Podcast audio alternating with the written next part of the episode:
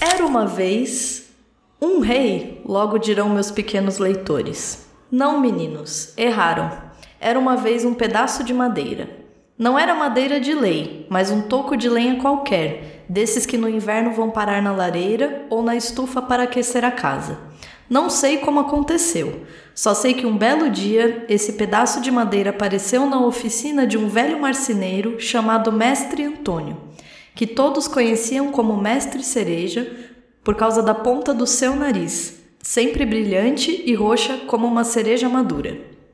E assim começa As Aventuras de Pinóquio de Carlo Collodi. Eu sou Gabi Ideale. Eu sou Andréia de Oliveira. E este é o Livros em Cartaz.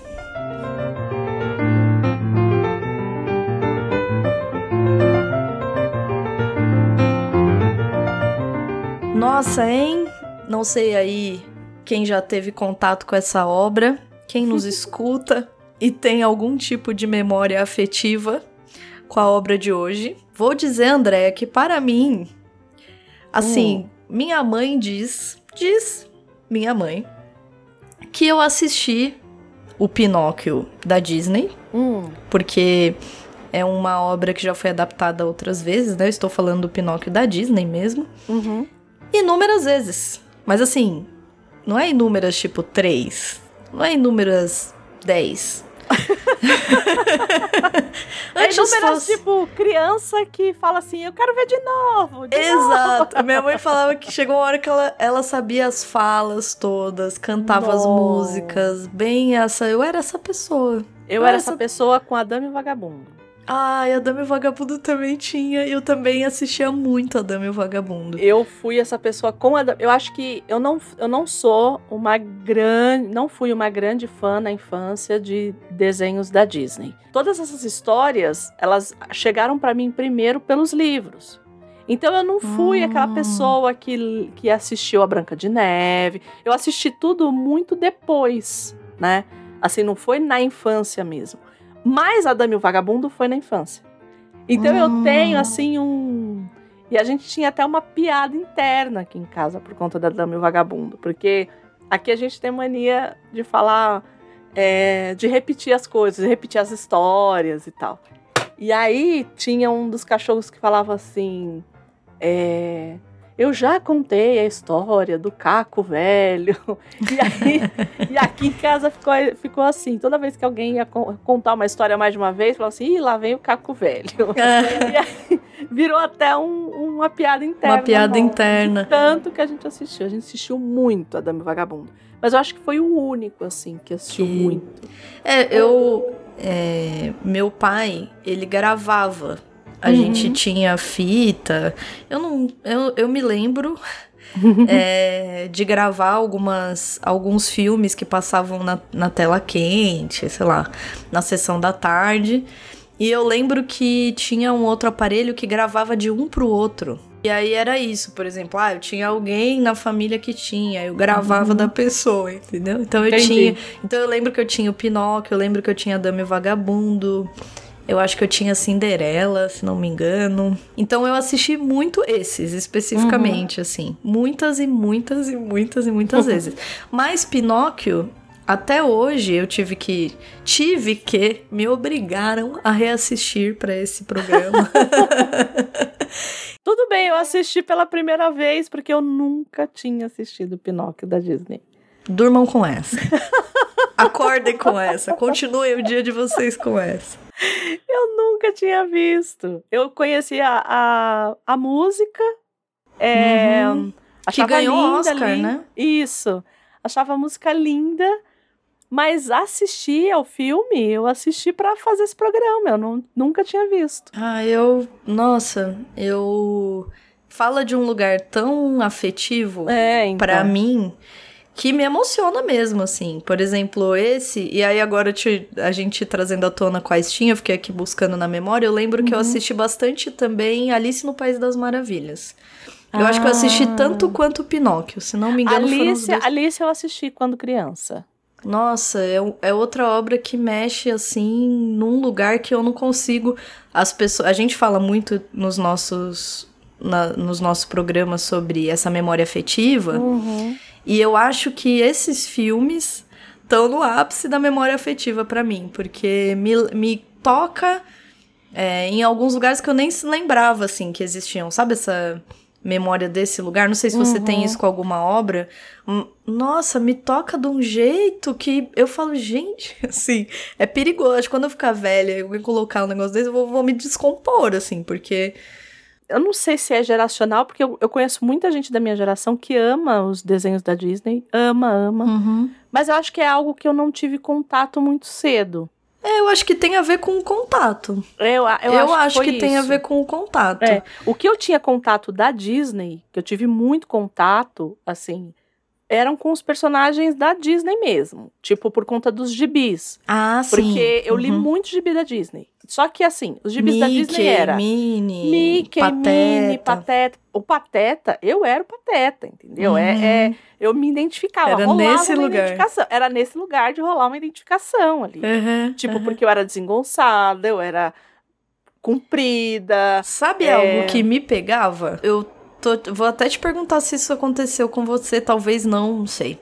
Hum. Que tem aqui no Pinóquio hum. e que é algo que eu já tinha lido em outras obras, eu ficava, nossa, crianças lendo isso, hum. sabe? É, e me pegava com a Disney, tanto com o Pinóquio quanto com aquele Bernardo e Bianca. Você já Tá bom, já, já. Você já. sabe do que eu tô falando. Sei. São situações de uma de uma não sei nem que palavra usar, assim, é catastrófico, é triste, é, porque Bernardo e Bianca, para quem não sabe, trata, pelo menos o filme que eu, que eu conheço, assisti, eu sei que tem outro, se não uhum. me engano, uhum. mais um ou, ou, dois, não me lembro.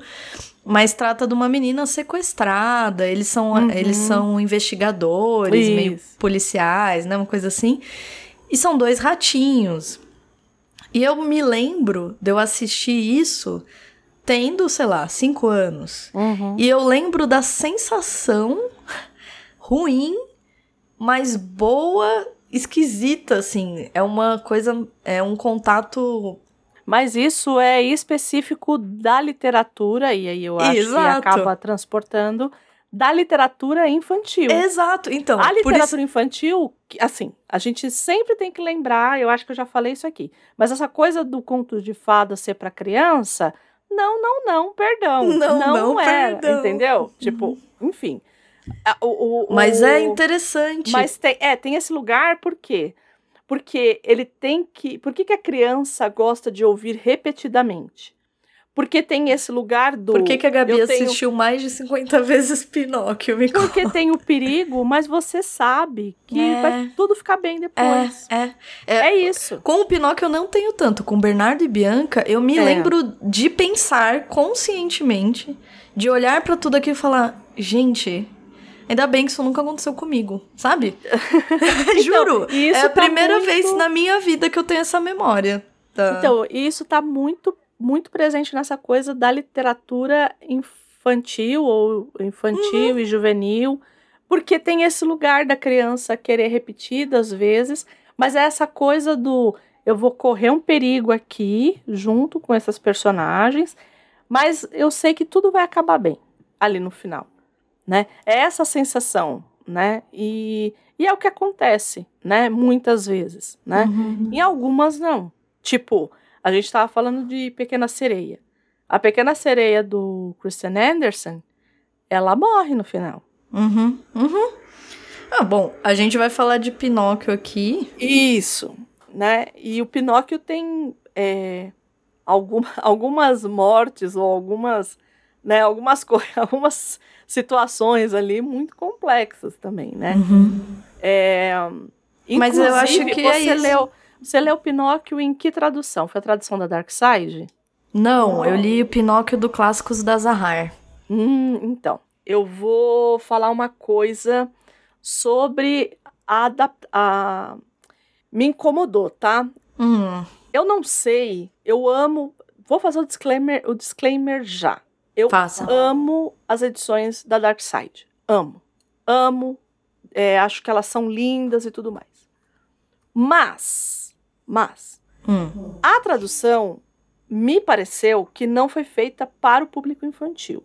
Hum, tá. Por quê? as escolhas de vocabulário, elas tornaram. É, aí eu. E aquilo foi me incomodando, porque eu falei assim: como que eu vou ler isso? E assim, não é nada muito gritante. É, mas quando a gente lê, percebe, né? Quer ver? Algum exemplo não precisa ser literal se for ser difícil de achar, mas assim, pra Não, ter. Eu acho que eu tenho marcado aqui, porque eu sou essa pessoa, né? Cadê? Ó, aqui no capítulo 9, por exemplo. Cessada a neve, Pinóquio, com sua valorosa eh, cartilha novinha em folha debaixo do braço, tomou rumo à escola. Ao longo do caminho, sua cabecinha ia fazendo mil fantasias e construía mil castelos no ar, cada um mais bonito que o outro, e discorrendo para si mesmo dizia. E aí eu falei, aí eu pensei, se eu for ler isso para uma criança de 10 anos, eu vou ter que falar para ele o que, que é cessado, que eu acho que não tá no Hum. vocabulário de uma criança de 10 anos. E discorrendo também não tá no vocabulário de uma criança de 10 anos. Vou ler a minha, então, ó. Tá, tá, Que é a da Zahar. tá, É, inclusive é traduzida pelo Sérgio Molina. tá bom. Assim que parou de neviscar, enfim, Pinóquio tomou o rumo da escola com sua bela e nova cartilha embaixo do braço. Enquanto caminhava, ia fantasiando em sua cabecinha mil planos e mil castelos no ar, um mais lindo que o outro. Falando consigo Aí. mesmo, dizia: É isso. Pode parecer bobagem, gente. Assim, Ah, mas quando faz... a gente quando a gente já tem uma aquisição de linguagem é, melhor né assim Elaborada. adulto e tal tudo bem mas discorrendo e aí eu me pergunto por exemplo se eu comprasse esse volume aqui para uma criança é, eu acho que não é para uma criança eu de, definitivamente acho que eu não eu não sei se uma criança é, leria de Uhum. forma fluida, né? Sabe quando fica aquilo? Eu falei, não, não, Eu sei. não vai E eu consigo gente. entender essa. Eu consigo entender essa. Não é incômodo propriamente, né? Mas Não, é, é porque um... assim, a gente, por exemplo, nós aqui É, somos- uma, é um público que ele tá selecionando, né? E como eu fico muito nessa. Como você falou dessa coisa do, do ficar pensando, né? Ah, é isso, isso vai ser feito para criança, isso está sendo feito para criança. É, traduzir é criar, sempre, né? Mas eu acho que aí. Eu acho que para criança, de novo, né? Por exemplo, eu ler, eu ler o, o- o- aqui, esse daqui da, da Dark Side, tudo bem. Mas eu não sei se, eu, se for, seria esse que eu daria de presente para alguém. Uhum. O seu da Zahar eu gostei mais. É que eu acho as traduções da Zahar boas. É isso que eu ia falar. Eu gosto bastante das edições Eu da também. Zahar. Zahar paga nós. Paga nós. É, Paga nós. Companhia das estamos Letras aí. agora, né? Então, Companhia das Letras demorou, Paga entendeu? nós. Paga nós. É, mas de fato, são edições bonitas, bem feitas, bem diagramadas e bem traduzidas. Sim. Eu gosto muito, mas concordo com você que aqui nós vamos hoje falar de uma obra infantil Uhum. é, e que eu, eu acredito que tem, assim, as suas especificidades. Acho importante manter a, o, o perfil, né? A, a característica. A linguagem é direta. Os capítulos são curtos. Isso, é isso. É, é muito imaginativo, é fantasioso, é Muita coisa com comida. é repetitivo, muita coisa com comida, muitos exemplos com comida, com cores, Uhum. com tamanhos, formatos. E A gente falou acho- um pouco disso lá em Coraline, né? É. Dessas características de, de literatura infantil, né? infantil, que tem bastante aqui. É. A gente vai até fazer um apanhado sobre Uhum, isso, uhum. Porque é bem característico e apesar de começarmos o, o, o programa falando do quanto eu tive contato com essa obra no cinema, na, Uhum. na TV, enfim, é, eu nunca tinha lido. Uhum. Então é uma experiência diferente quando, é, quando alguma obra assim é, entra por outro canal É. outra, outra forma.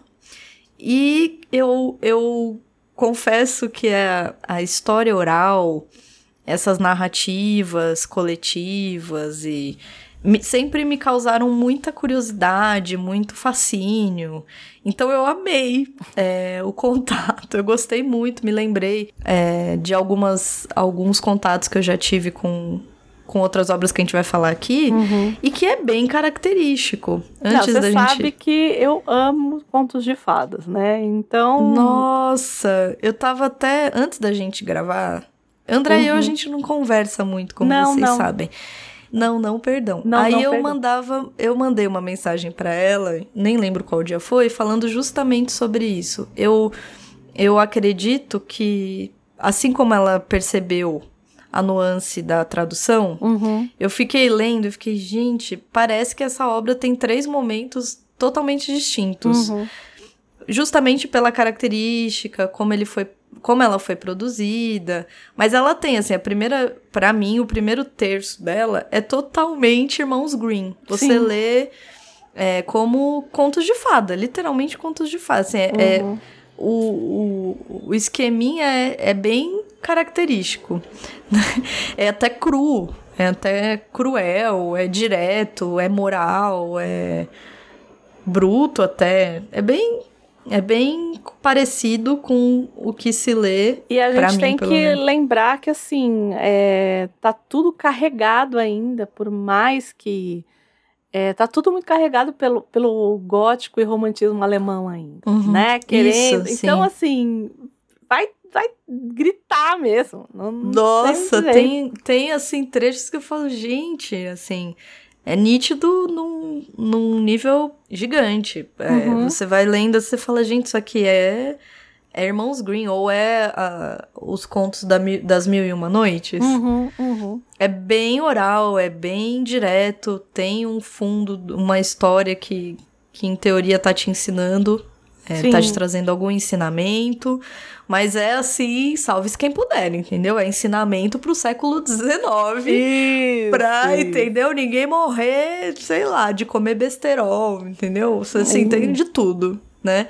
É. Tanto que nessa tradução, que tem um, um prefácio, e tem duas coisas que eles falam ali que me marcaram muito. Que a primeira é, parece que aqui, assim como o Oliver Twist, do Dickens, uhum uhum. que eles estão muito preocupados em mostrar para essa juventude que a vida não é esse recreio, porque Isso. é muito cruel. Né?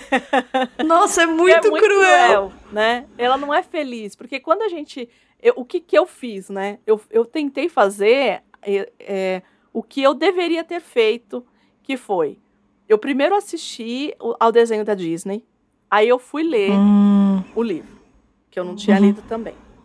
Aí depois eu fui assistir a adaptação que a gente vai falar, que é a do Guilherme Del Toro. E aí eu fiquei, eu fiquei passada, porque e aí é a segunda coisa que eles falam na introdução, que eles falam assim, nenhuma adaptação, e ainda não tinha do Guilherme Del Toro, né? Mas nenhuma das adaptações até aquele momento, como é que eles colocam? Tinha esse pesar, né? Eram, eram tão pesadas e cruéis e eram sempre todas muito felizes né? Uhum, Eles uhum. colocam isso. E de é fato, mesmo. e de fato, assim. É chocante para quem assistiu o Pinóquio da Disney uhum, ler esse livro. Porque a gente vai falar das. das é, é, de como é a obra original, vamos dizer assim. E é. uma experiência assim. É a mesma é a mesma é o mesmo choque que a gente leva quando a gente vai ler essas obras que, que a gente tá falando aqui. Se você pegar um conto dos irmãos Green, Óbvio, hoje em dia acho que isso já é mais disseminado. Sim, As pessoas sim. falam bastante dessa estrutura crua dos contos, mas não deixa de ser chocante, porque não tem nada nada a ver com as adaptações que a gente acaba vendo no cinema, na Disney. É, que eles dão. Porque é, o, o Perrault, né? O, o Charles Perrault, uhum. ele dá uma aliviada, né? Mas ele coloca lá a moral. Mas mesmo da... Mas assim, aliviada mais ou menos. Porque, por exemplo, você vai pegar uhum. a, a Chapeuzinho Vermelho. É que a Chapeuzinho Vermelho, Eu sempre falo É que é co- um, é é- é, é um estudo, é um estudo de caso, É, né? Porque é. Chapeuzinho É bem Vermelho é muito complexo. complexo, tem muito signo. É, Uhum, assim, a gente teria que fazer um programa inteiro só de Chapeuzinho Vermelho. precisaria. me É uma Me análise. chama que eu faço. que eu adoro. Fica aí a dica? Fica aí a Adoro, dica. adoro. Mas assim, Eu também gosto. eu Ado- também E aí, o que, que acontece especificamente no Chapeuzinho Vermelho? No Chapeuzinho Vermelho do Perrot, a Chapeuzinho é comida pelo lobo. E Uhum. acabou, entendeu? Exato. E aí, Não, aí, e, aí e você vira... desaparece como se nada tivesse acontecido. E ele, né? e ele pega e coloca uma moral da história, tem uma trovinha lá de moral da história. E aí as pessoas falam assim: ai, nossa, que absurdo, a Chapeuzinho não sai de dentro do lobo. Eu falo, não, mas isso aqui já está amenizado. Era muito pior. Exato. Se, os contos dos irmãos Green. Tem hora que você ri de tão. É. De nervoso. Assim, de nervoso. Porque você fala, não é possível. E é possível, É. né? E assim, do ponto de vista do preparo pra vida, de fato. Posso dizer que prepara melhor? Prepara melhor. Na vida real, se o lobo come você Opa, morre. É isso. é isso. Opa, entendeu? Fosse só um lobo, ainda tava no lucro, entendeu? Né? E, no, ca- e Então- nesse caso específico, tem toda essa coisa, né? Que ele pega e fala assim: ah, tem muitos lobos. E o lobo aqui, é, no caso da Chapeuzinho Vermelho especificamente, tem- eu não sei se eu já falei isso daqui, ou talvez esteja me repetindo. Mas é que o lobo, ele é a única personagem de, é, de caráter masculino na Chapeuzinho Vermelho. E ele é colocado aqui como aquele que engana para conseguir aquilo que quer. E não se engane, Uhum. porque o comer aqui, por mais que tenha sido Uhum. da forma gastronômica, Uhum. a moral da história vai nos dar a forma bíblica da- do, do- comer. Então, é, é isso, entende? É, Tipo, é, é- e- era, era, era lição, era lição de moral. Ah, isso porque aqui ainda tem um- uma camada. Porque quando Isso. você lê os contos das Mil e Uma Noites, Sim. é diretíssimo, É direto. assim. Poderia. não sei se ainda. É- Se ainda tem isso, mas quando eu era criança, as bancas de jornal vendiam aqueles contos. Não eram nem contos, eram tipo piadas meio eróticas. Uhum, uhum. Você lê aquilo, você fala, gente. Eu lembro a primeira vez que eu li alguns contos das Mil e Uma Noites. Eu ria muito, eu falava, gente. Olha aí o povo fazendo as piadas com, com sexo. Porque era tão direto, não tô, óbvio, não tô comparando aqui tão esdrúxulamente uma coisa com a outra, mas eu acho que tem a coisa crua, O né, quê? do sexo. Porque, ó, por exemplo, eu não sei qual foi a, a, a- qual foi a versão da Mil e Uma Noites que você leu. Tem uma Ah. versão do Malbatar que tem a introdução do Malbatar. Isso. Essa Uhum. daí eu tive, essa daí é a tradução do francês. E aí Isso. depois, ma- já na faculdade e tudo mais, eu tive aula com uma MED, que foi o cara que traduziu a Mil e Uma Noites nova, que são quatro volumes e que tem vários ramos, porque as mil e É a da Companhia das Letras? Não, é a da Biblioteca Azul. Ah, então foi essa que eu, que eu tenho, inclusive. E- Ah, não, não foi. Eu acho que. Não, eu- aqui ah. você tem é da E de Ouro. É uma que Deixa parece um aqui. tapete persa. Ah, isso, É, exato. Então, essa eu tenho Isso. também. Por isso que eu tô falando. É. Ela é um box com duas. Isso, Então, é. Essa outra que eu comprei, eu comprei. É, cada volume saiu separado em uma época, porque ele foi a época que ele foi traduzindo. E ele Entendi. traduziu de vários ramos, porque ainda tem isso. A gente tem essa noção de que, ah, é um livro. Não, não é um livro. É um. Ele, tanto que ele coloca o livro das mil e uma noites. E não é Isso. que é um, um livro fechado. São Não, exato. ele é, por exemplo, tem história, e, e como ele é estudioso, né? Ele, enfim, árabe, é professor da área de árabe lá da USP, o que que acontecia? Ele, você vai ler, você vai ler o texto, aí tem assim, tem uma parte do texto e aí metade é nota, metade da página é nota. Por quê? Porque, por exemplo, tem uma parte, tem uma, um negócio lá que ele fala assim, olha, isso daqui não estava no Mil Uma Noites original, porque a moeda que é colocada aqui é uma moeda que ela é- vem não sei quantos tempo depois, entendeu? Então é esse tipo de trabalho. Então não tem, porque é muito velho. E as Mil e Uma Noites também não era para criança. Ainda tem essa, mas é a mesma estrutura, né? Uhum. Mas também não era para criança. E aí tem. Por que, que eu tô falando de tudo isso? Porque na versão que você tem, ela não tem uma história que todo. Porque o que que acontece? Quando ela foi traduzida para o francês, é, eles limaram muitas histórias, porque eram histórias claro. ditas, uhum. é, ditas é, imorais. imorais. E tem uma história do burro com a mulher lá. Essa é história famosíssima. Uhum. Que não foi e que acabou entrando nessa do Mamed, se não me engano. Que ele falou assim, eu comprei, é. porque, enfim, né? Tava lá no ramo, porque ele tem ramo sírio, ramo Isso. egípcio, tem vários ramos. E aí ele falou, ah, acabou entrando em um desses ramos que eu não vou lembrar qual que é. É, aqui, só um parênteses para é, eu sei que talvez a gente já tenha até dito isso, mas são todas histórias orais. Isso, isso. Originalmente são histórias contadas é, entre as pessoas, em isso, festas, isso, em. É, então... no, e no então caso, e no caso, e no caso específico ali do das Mil e Uma Noites, não é um autor, são muitos uhum. autores, muita gente escreveu, cada lugar tinham mil e uma noites para chamar de seu, porque foi muito popular, enfim.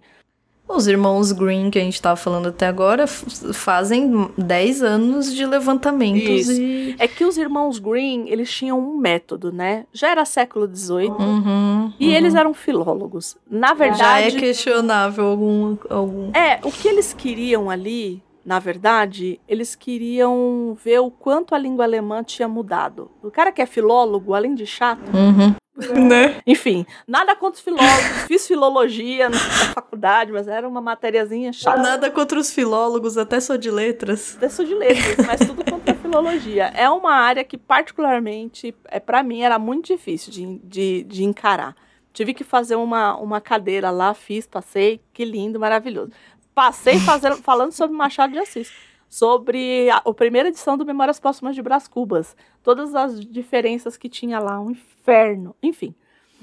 é, fazendo esse parênteses, fechando esse parênteses, os, os irmãos Green, eles eram filólogos, então eles estavam tentando fazer isso, mas mais que isso, porque quando eles pegam e pegam a história da Chapeuzinho Vermelho, que lá no Perro eles dizem que já estava é, que já estava mais ou menos ali mais amenizada. E aí, ao invés deles deixarem a Chapeuzinho Vermelho ser comida pelo lobo e, e a única força masculina ser extremamente danosa para aquele ecossistema, o que, que os irmãos Green faz?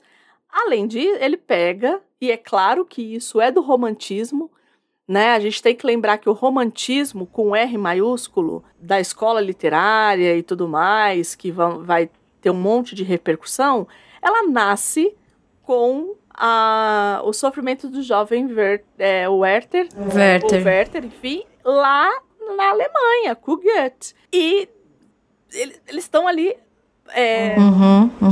sei lá, comendo isso lá, né?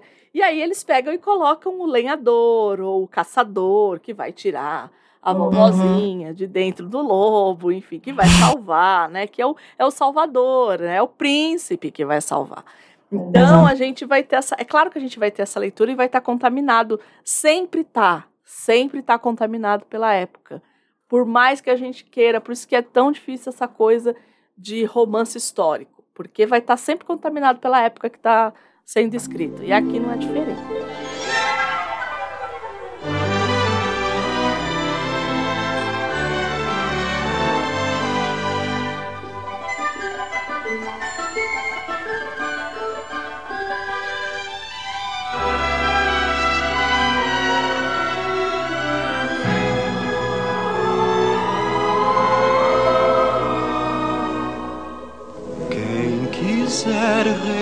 Realizar tudo aquilo que sonhou.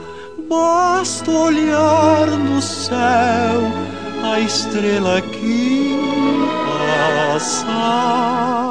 É, aqui a gente vai falar do Pinóquio e vai tentar inserir a obra nesse contexto, porque nem tem como não trazendo, é óbvio que tem as especificidades, é um, é, é um livro italiano e a gente está falando de uma Itália que também está construindo uma identidade nacional que influencia a, o próprio projeto da obra, o que a obra vai se tornar, porque ela começa de determinada forma e termina de outra. Uhum. Mas toda essa nossa introdução, e se deixar a gente fica só falando disso, porque a gente gosta desse tema, ela é, sem dúvida, a, a base do que. De, de onde essa, essa história vem. Uhum. Eu acho que são obras que, que dizem tanto que estão aí até hoje. Sim. É, seja As Mil e Uma Noites, seja é, os, os, contos dos irmãos Green, o Perru, enfim, tem uma extensa é, uma extensa quantidade de obras que são adaptadas, seja para o público infantil, é, o próprio filme do Guilherme Del Toro, que aí cabem várias nuances.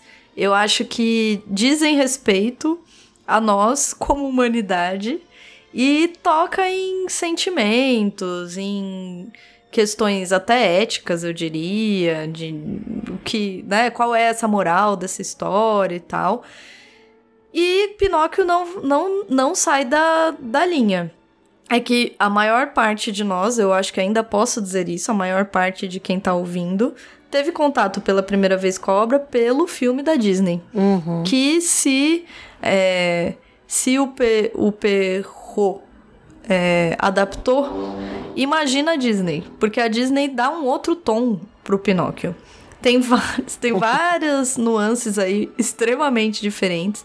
Acho que a adaptação do Guilherme Del Toro é muito feliz uhum, em algumas, uhum. algumas é, sacadas. Eu não sei nem se essa é a palavra, mas algumas é, adaptações mesmo uhum. que ele optou foram muito bem feitas, muito. É, e, eu acho que enriqueceu, entendeu? É, mas eu acho que a gente pode um pouco trazer, é, situar o Pinóquio, né?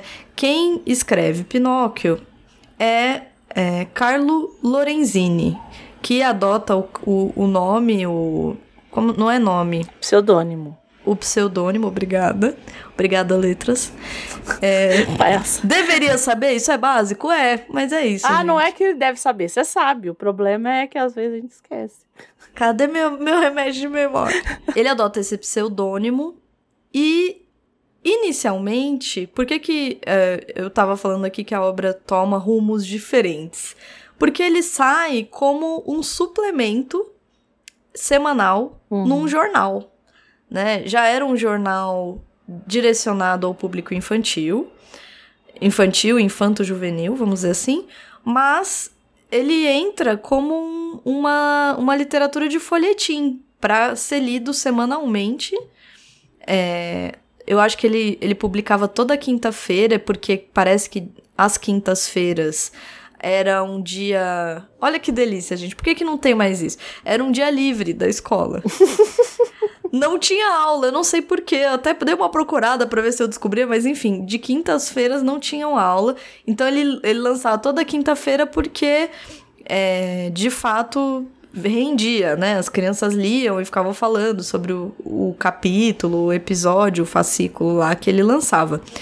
E é muito curioso que essa, esse período que ele lança em folhetim, é, a, gente, a gente entende que é folhetim mesmo. Quem, quem tá lendo e está muito atento na leitura uhum. é, percebe discrepâncias de, é, de contexto mesmo. Né? Então, por exemplo, tem uma hora que ele fala que o Pinóquio é, tira um chapéu para pedir dinheiro ou qualquer coisa do gênero.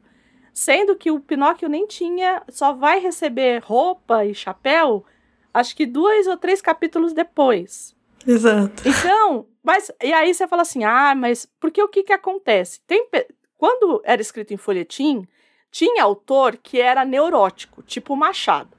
Machado escreveu muita coisa em folhetim, mas quando foi publicar em livro, ele, ele reescreveu muita coisa, uhum. ele tirou muita coisa, acrescentou muita coisa. Mas, por exemplo. Tem quem diga que ele era neurótico num geral. Num né? geral, exato. Uhum. Mas, por exemplo, o Manuel Antônio de Almeida, que fez Memórias do Sargento de Milícias, se você. O livro é uma delícia de você ler. É. Mas se você lê, de fato, tem muita A rigor. Tem muita incongruência. Porque tem, tem um cara que ele falava que era tio, daqui a pouco ela era irmão, daqui a pouco era cunhado, daqui a pouco era. Aí você fala, amigo, re resolva aí o, o, parentesco, porque não. Me ajuda a te ajudar. Me ajuda a te ajudar. Porque tinha isso. A gente tem que lembrar que era publicado. Tudo bem, que assim, ao mínimo é você manter a história ali. Mas também claro. é aquela história, né? Mas assim, é um tipo específico de escrita. Uhum, uhum. Eu acho que vale muito a pena para quem tá ouvindo a gente. É, se não leu ou, ou nunca teve contato, procurem, porque assim, é, é exatamente o que o André tá falando. Você lê e você percebe que é uma forma bem diferente das que a gente está habituado a ler hoje em dia. Hoje em dia e há muito tempo uhum, já, né? Uhum. É, é, uma, é, uma, é uma escrita infantil, mas que até mesmo os livros infantis de hoje não tem essa característica tão. Não sei como que palavra usar, mas é, é uma história que pode ser lida nela mesma. Se você só lê aquela história, você não necessariamente, óbvio que tem um, como a Andrea falou, tem uma, um conectivo, mas ela também poderia ser lida como uma. Se você pegar um capítulo e ler, a não ser que você já esteja lá, muito avançado, né?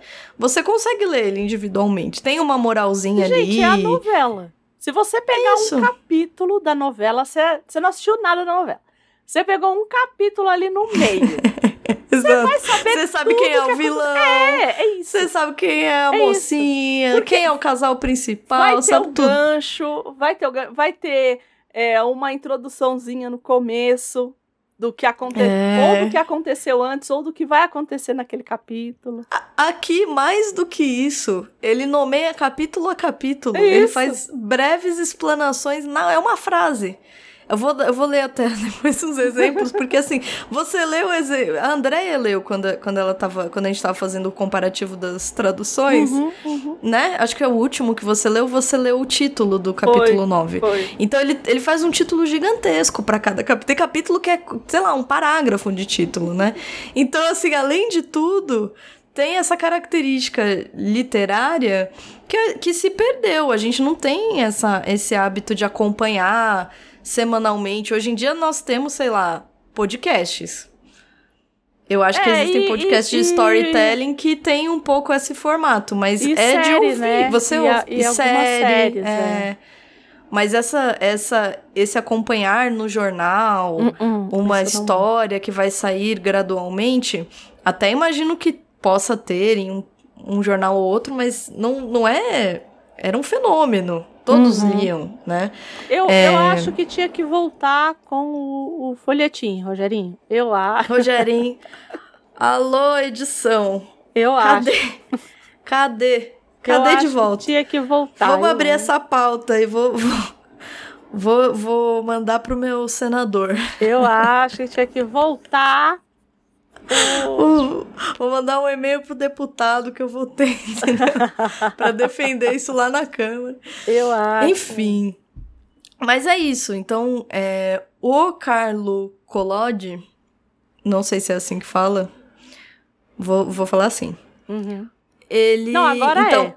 Agora é. Tá Agora é. rebatizado, entendeu? Agora é. Tá rebatizado. Carlo Collodi.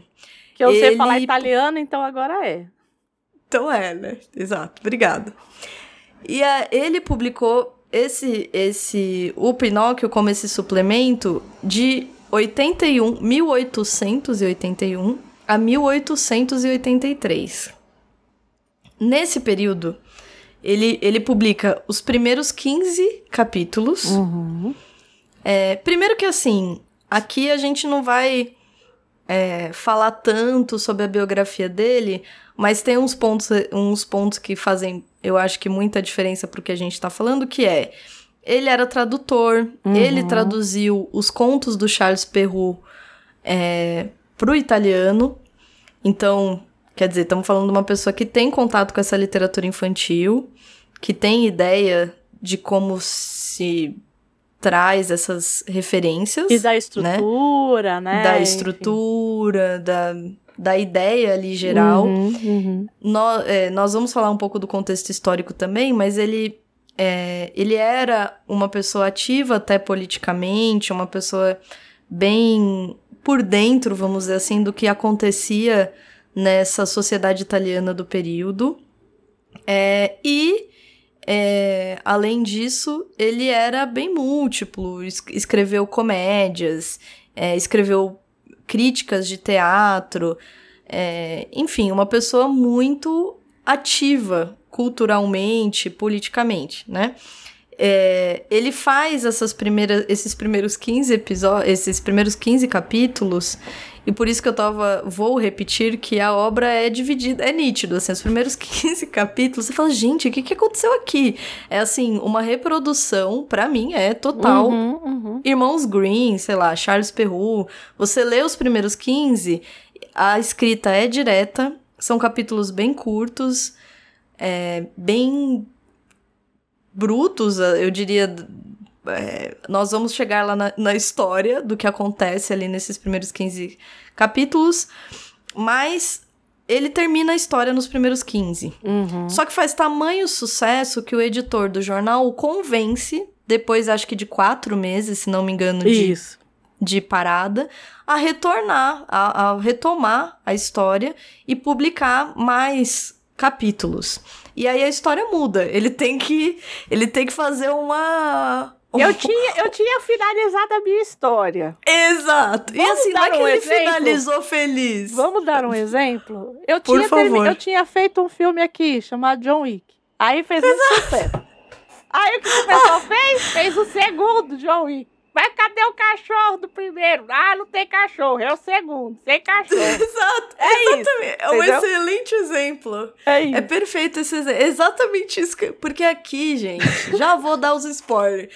Ele mata o Pinóquio. Basicamente assim, ele mata o Pinóquio, ele mata o grilo falante. Ele mata todo não, mundo. Não, não, pera, pera. E- Essa Não, história não, grilo- perdão. É, Não, não, não, não, não. Essa história do matar o grilo falante, a Andrea nunca tinha. Lembre-se, eu não tinha contato com a história do Pinóquio. Eu conheci o Pinóquio, achava o bonequinho bonitinho, era só isso. Aí a Andrea foi assistir ao Achava o bonequinho bonitinho. André, você tem os melhores comentários.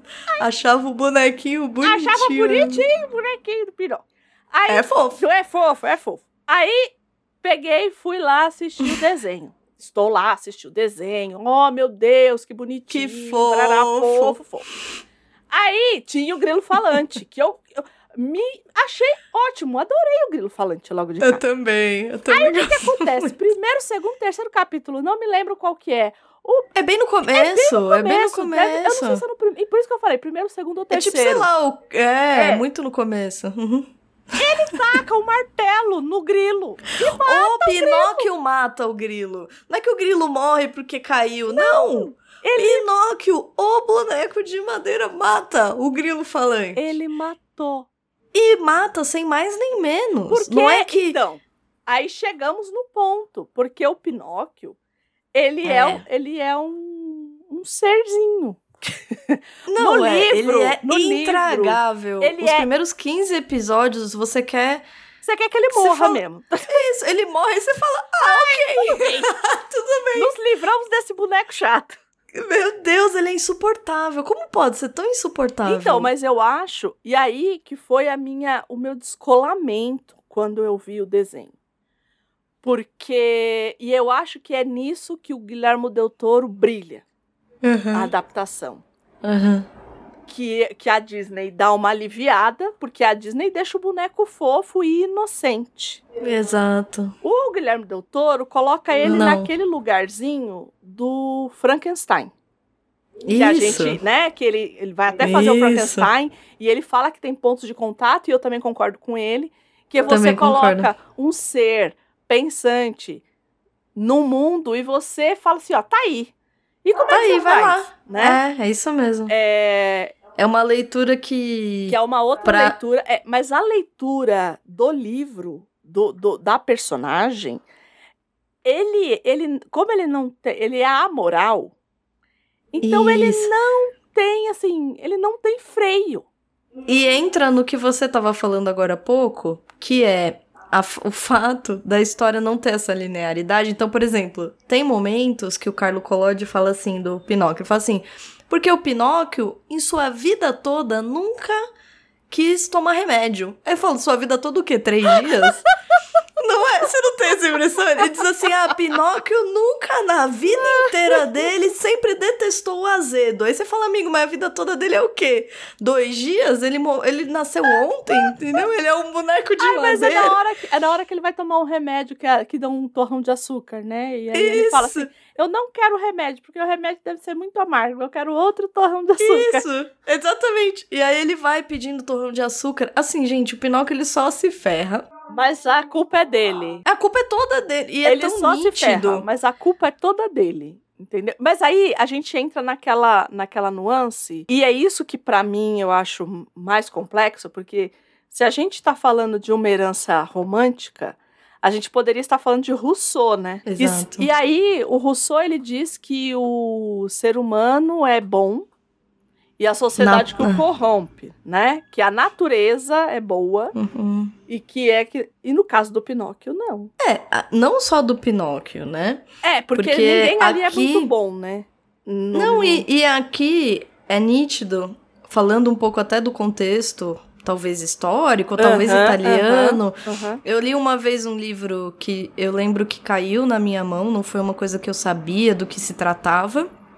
E eu acabei lendo que, que se chama Coração, Hum, do Edmondo de Amicis, que é desse período também. Ele é italiano, ele escreve o livro em 1880 em algum quebrado. Na época que eu peguei esse livro, foi na época que a Kozak Naif fechou. Nossa. E o livro estava, sei lá, 10 Um reais. minuto de silêncio para Kozak Naif. Levantem todos e coloquem a mão sobre o peito.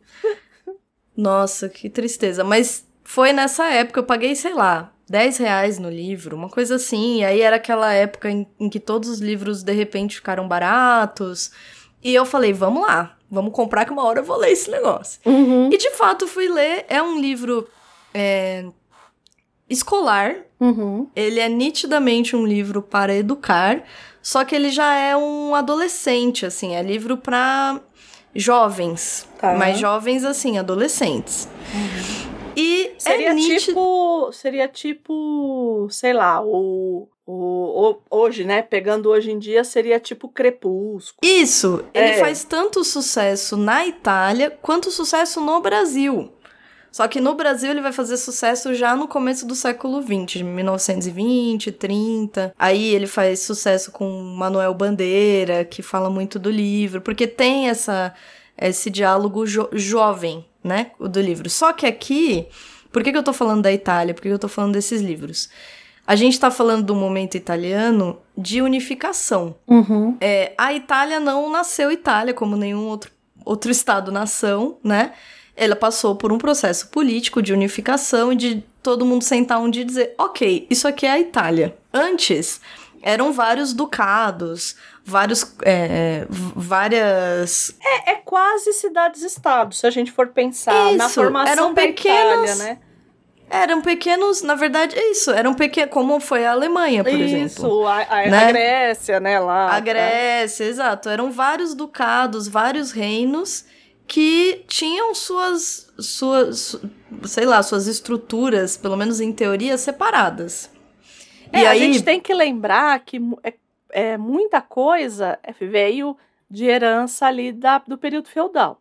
Então tinha Isso, muito, né? totalmente. Então, assim, a gente tinha ali, era um Totalmente. reinozinho ali, com a moeda, com, enfim. Então, É. até unificar isso, não é igual o Brasil que falaram assim. Achamos, achamos o Brasil. Achamos o Brasil. Vai ser, tudo isso aqui vai ser português, aí vai todo mundo falar português, e é uma língua só, e é uma. e pronto, não tá é isso, dito. não é isso. Não, não é isso, Né? exatamente. Tanto que até hoje a Itália se, se fala em todas as regiões da Itália. Sim. Não tem o Vêneto, a Toscana, o Friuli. E até hoje eles brigam entre eles, inclusive. Exato, então, por exemplo, nesse livro do o, é, o Coração, Uhum. Ele coloca, porque a história é toda dentro de uma escola. Você acompanha um grupo de jovens amigos que estão na escola, que vão pra escola e se conhecem. Tipo o Ateneu, do Raul Pompeia. Isso. E aí, por exemplo, lá, eles recebem. Eu não lembro onde que era a escola, Uhum. em que região da Itália. Mas era um Mas- internato? Não. Não. Não? Eles, Ah, tá. eles vão e voltam pra casa. Tá bom. Só que eles vão. E aí, por exemplo, cada capítulo, mais ou menos ali, acontece alguma traz uma questão à tona. Então, um deles, eu lembro que tem um, um dos jovenzinhos ali da, das personagens, ele vem do sul da Itália. E todos os colegas da turma zoam um menino. Hum. Por conta justamente dessa, Uhum, desse, uhum. desse embate separatista e dessa recém-unificação italiana, desse, dessa segregação, sei lá, desse preconceito. E aí ele vai construindo a história dessa personagem que constantemente é, surpreende os colegas por ser uma pessoa muito boa, por ser uma pessoa muito. É, com um belo caráter, Uhum. é, por se destacar pelas notas, por. Então ele vai. É nítido que ele tá querendo é, estimular um espírito fraternal, Uhum. uma Itália unificada. Por exemplo, os jovens têm uns momentos lá que eles vão ter. é, que aí ah, parece que ele insere uns problemas sociais ali no meio e ele repete muito a importância dessa unificação mesmo, do tipo, ah, nós estamos juntos, nós é, e é um espírito comunitário, assim, ele não, be- ele não vai, ele não vai é, ser, sei lá, nacionalista, entendeu? Não é essa coisa que você fala, nossa, uau, tem aqui, estou lendo um fascista, Uhum, entendeu? uhum. É, é nitidamente um, um livro de formação. Sim. Ele está formando esse jovem. E eu acho que o Pinóquio aqui, ele tá inserido também nesse lugar. Não, não, eu não vi, pelo menos, essa nuance tão explícita do lugar da. é, da unificação no sentido É, não, regional. não tem. Não tem nem, mas nem, é, nem dito isso mesmo. Nem dito, Uhum, exato. uhum. Mas o Collodi, por exemplo, é que aí eu já não entendo de italiano, ele, ele usa dialetos. Ele introduz diferentes dialetos na mesma obra. Hum. E isso é muito forte na Itália, até hoje. Isso é muito forte, né? Os dialetos é, são traços fortíssimos que se faz questão de preservar. Então, eh, se fala o sardo, por exemplo. Uhum. Se fala o friulano, se fala o ladino, se fala o vêneto. É, isso é muito marcado na Itália até hoje. E o Collodi aqui, ele usa expressões orais mesmo.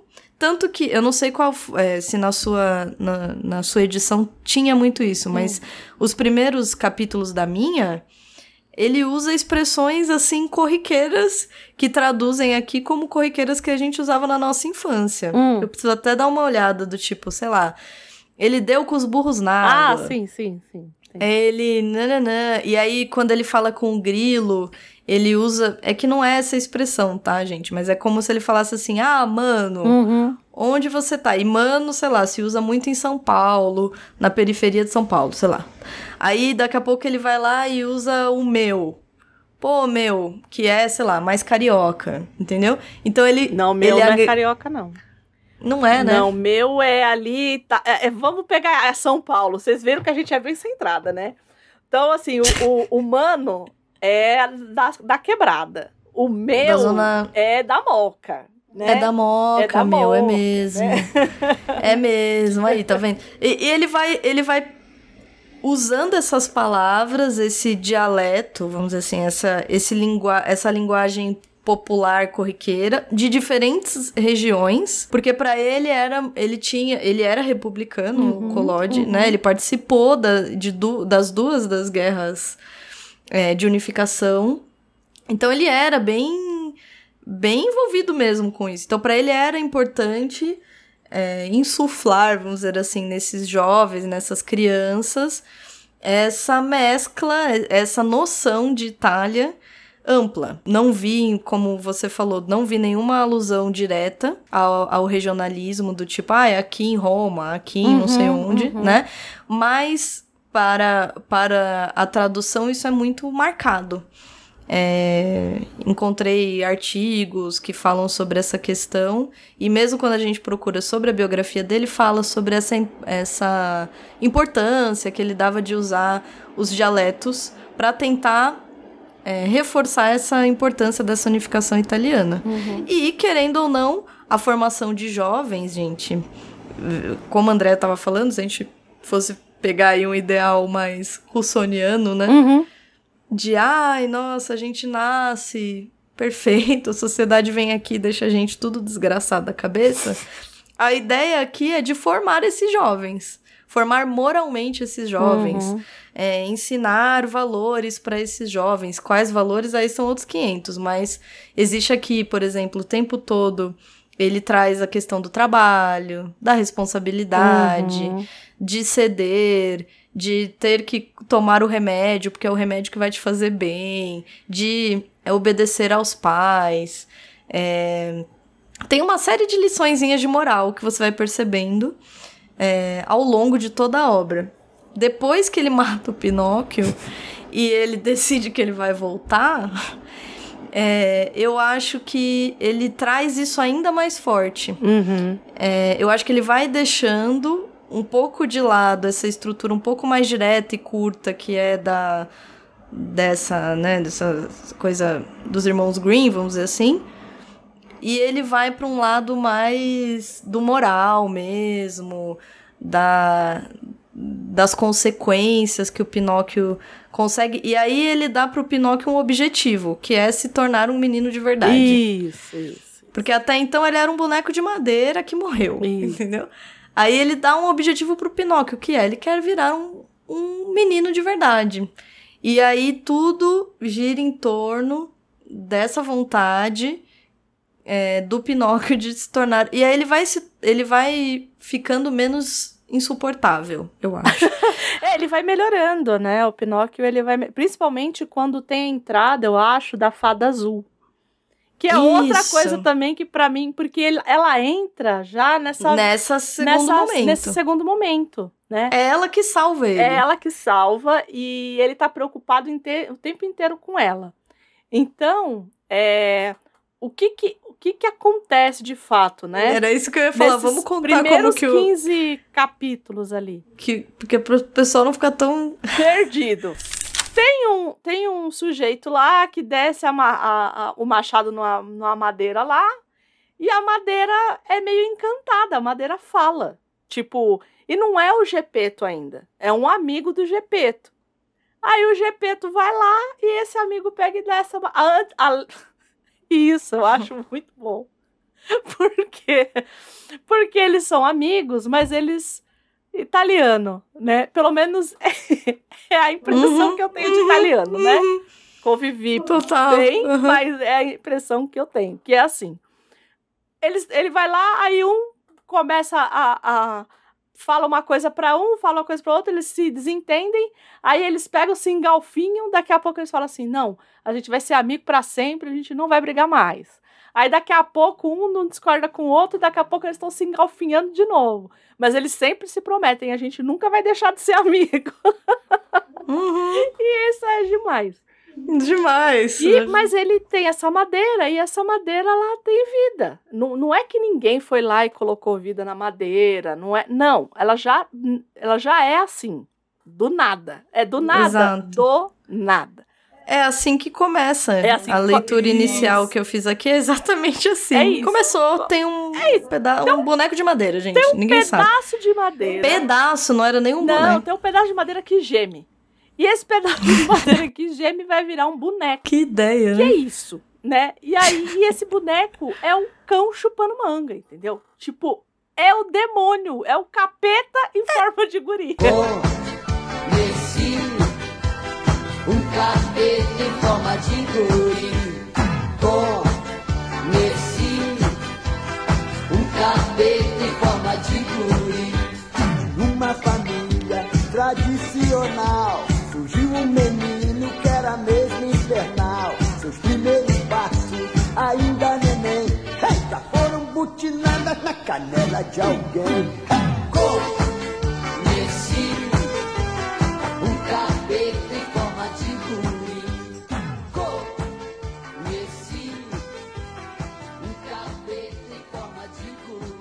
próprio Gepeto, coitado, ele é assim, ele, é, ele tá ali jogado na Sim, história, né? sim. Ele não tem, assim, uma personalidade. Não, não. Você lendo os primeiros, os primeiros capítulos, você fala, gente, que parece um qualquer, assim, né? Da forma que ele coloca. Meu amigo, você é o Gepeto. Eu escuto Exato. falar de você o tempo inteiro. Esse Nossa. chat GPT aí, nada. Eu sempre acho que é chat GPT. Não é possível.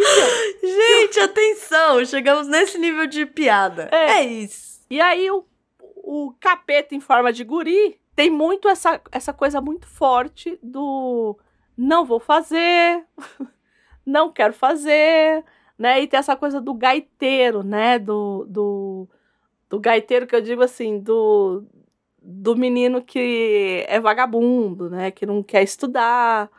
E eles são muito pobres, e isso. E, e eu acho que aqui pega, eu acho que nesses primeiros 15 capítulos, eu acho que essa coisa da fome pega muito, né? E da pobreza pega muito, né? Uhum, uhum. Possivelmente por conta de todo essa, esse contexto que a Gabi colocou aqui. É, eu acho que. Eu acho que não tem como, né? Não estar contextualizado, Uhum, uhum. né? É. Mas aqui. Eu acho que principalmente os primeiros Isso. 15, né? Isso. É, tem uma.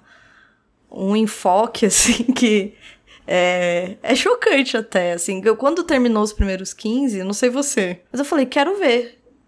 Como que. É porque, Ressuscita porque me, ele entendeu? terminou na árvore, pendurado lá. Assim, basicamente a gente acompanha o Pinóquio a todo capítulo Uhum. sendo é, confrontado com dois caminhos. Uhum. Então alguém, ele, ele, ele é, ele, a- o Pinóquio tem, as pessoas têm pro Pinóquio um plano que é vá, sei lá, estudar. Uhum. E aí, conforme ele está indo estudar, alguém, uma raposa, um, sei Um lá, gato. Um, um gato, algum animal aparece para ele e faz uma oferta tentadora para ele.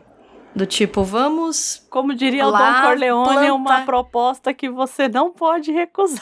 Exatamente, é uma proposta irrecusável. Do tipo, vamos lá plantar. É literalmente isso, vamos plantar a moeda e você vai ter uma, uma árvore de moeda. É, pra vocês entenderem quão miserável eles eram.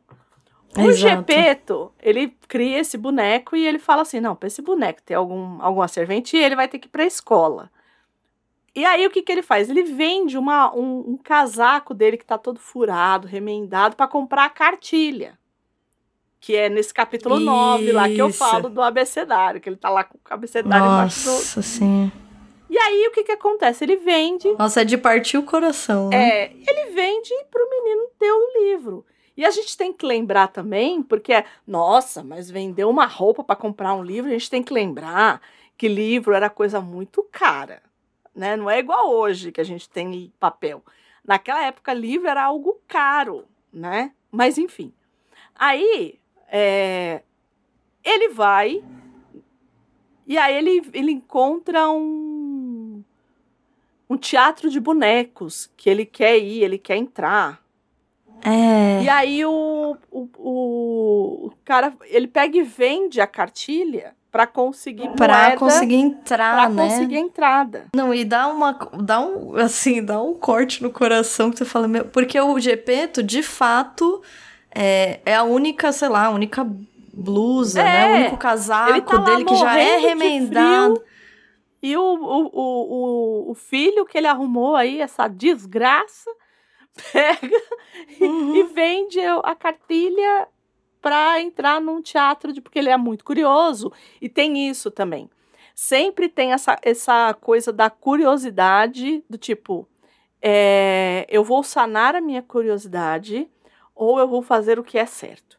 Então, ele sempre vai lidar com essa coisa da obediência. E aí, no, na adaptação do Guilherme Del Toro, eu acho que essa coisa da obediência ela vem na enésima potência. Uhum. É, mas aqui ela entra nessa coisa do você tem que fazer o que o seu pai falou. Você tem Uhum. que fazer o que é certo. Mas é, entra justamente no que o Guilherme Del Toro fala a respeito do Pinóquio e do Frankenstein. Como que ele vai fazer o que é certo se ele não sabe o que é certo? Como que Isso, você, você então- colocou essa criatura no mundo e mandou ele para a escola, mas o que, que você faz dali para diante? E aí, num determinado momento, ele vai nesse teatro de bonecos, aí ele vê lá e tal. O dono do teatro ele é bravo, mas ele é benevolente, ele fica É. sabendo da história que ele vendeu a cartilha pra, é, pra entrar, ele pega e fala, ele dá umas moedas de ouro pro Pinóquio. Ele tem sempre uma, uma nova chance. Isso, isso. A gente fica o tempo todo vendo isso, assim, ele se, ele se ele é confrontado com duas situações, uma que é muito mais confortável e fácil Uhum. e outra que é mais desafiadora. E aí ele sempre vai escolher a confortável. Isso. É que ele é inocente, sei lá, é inocente Então, num mas nível no de- livro te dá a noção de inocência? É, então, não dá, então, É. isso que eu tô falando, não é inocência, ele Isso É. no filme da Disney, sim. No Isso, filme da sim. Disney, o, o Pinóquio, ele é pura inocência. Pura, É. pura e simples, assim. Por isso que eu fiquei tão chocada quando eu fui ler o livro. É, mas é chocante, porque aqui o Pinóquio, ele é quase vendido como um perverso, Isso, entendeu? isso, isso. Parece que ele tem plena noção que se ele escolher aquilo, vai... Todo mundo avisa ele, olha, vai dar merda. Não vai dar certo, isso aí vai dar errado, isso não sei o que, e ele vai. E que ele não E é sensível, né? E aí, depois que dá errado, é que ele pensa: ai, o meu, o meu pai que tá lá sem. Isso. tá lá passando frio e não sei o quê. Então parece que é só depois que ele pensa. na Isso. E ele tem o tempo inteiro essa coisa do fazer da consequência. Fazer e a consequência. Isso. Sempre fica nessa A balança. chave é essa. É. A chave é exatamente essa. Só que vai chegando no 15 é, capítulo e a história vai se prolongando, assim. Era pra ele reencontrar o pai e não reencontra. Uhum. Aí devolvem a, a moeda, ele sai de novo, encontra esse gato e essa raposa. Era raposa? Era, raposa. né? eu acho. Era raposa. Que vão oferecer pra ele. é, plantar as moedas e, e fazer uma árvore de dinheiro. Lembra do Chaves plantando as moedas que a Chiquinha mandou? É exatamente aquilo É ali. isso, É exatamente isso. exatamente aquilo ali. É, e é o dito popular, né? Dinheiro não dá em árvore. Isso. Então, ele vai, cai no conto do, do dinheiro na árvore. Aí, esse, essa, essa dupla aí decide assa- é, roubar o Pinóquio, ass- assaltar, e aí depois decidem assassinar o Pinóquio. Uhum. E penduram ele numa árvore de carvalho. Até que chega uma hora que, mesmo ele sendo uma madeira, ele vai, ele vai balançando, ele vai balançando. É terrível. É, é. Ele vai balançando até que ele morre, né? E aí você fala, gente, assim, é muito cru. Isso me choca bastante, porque a gente tá habituado ao, eu acho, hoje em dia, o nosso olhar, a nossa vivência aí de filmes e livros e, enfim. A gente tá habituado ao dramão, né? em torno da situação, do tipo, ó, morreu, meu Deus, ele está num carvalho. E ali é tipo, ah, eles penduraram até que chegou uma hora que ele cedeu, morreu, acabou, fim, entendeu? Aí você fala, nossa, Vida tá que segue, morreu. Vida que segue, é mais uma história aí que vocês leram, entendeu? É isso aí, pessoal. Isso é tudo pessoal. né? É, Só que a história faz muito sucesso, ele retoma.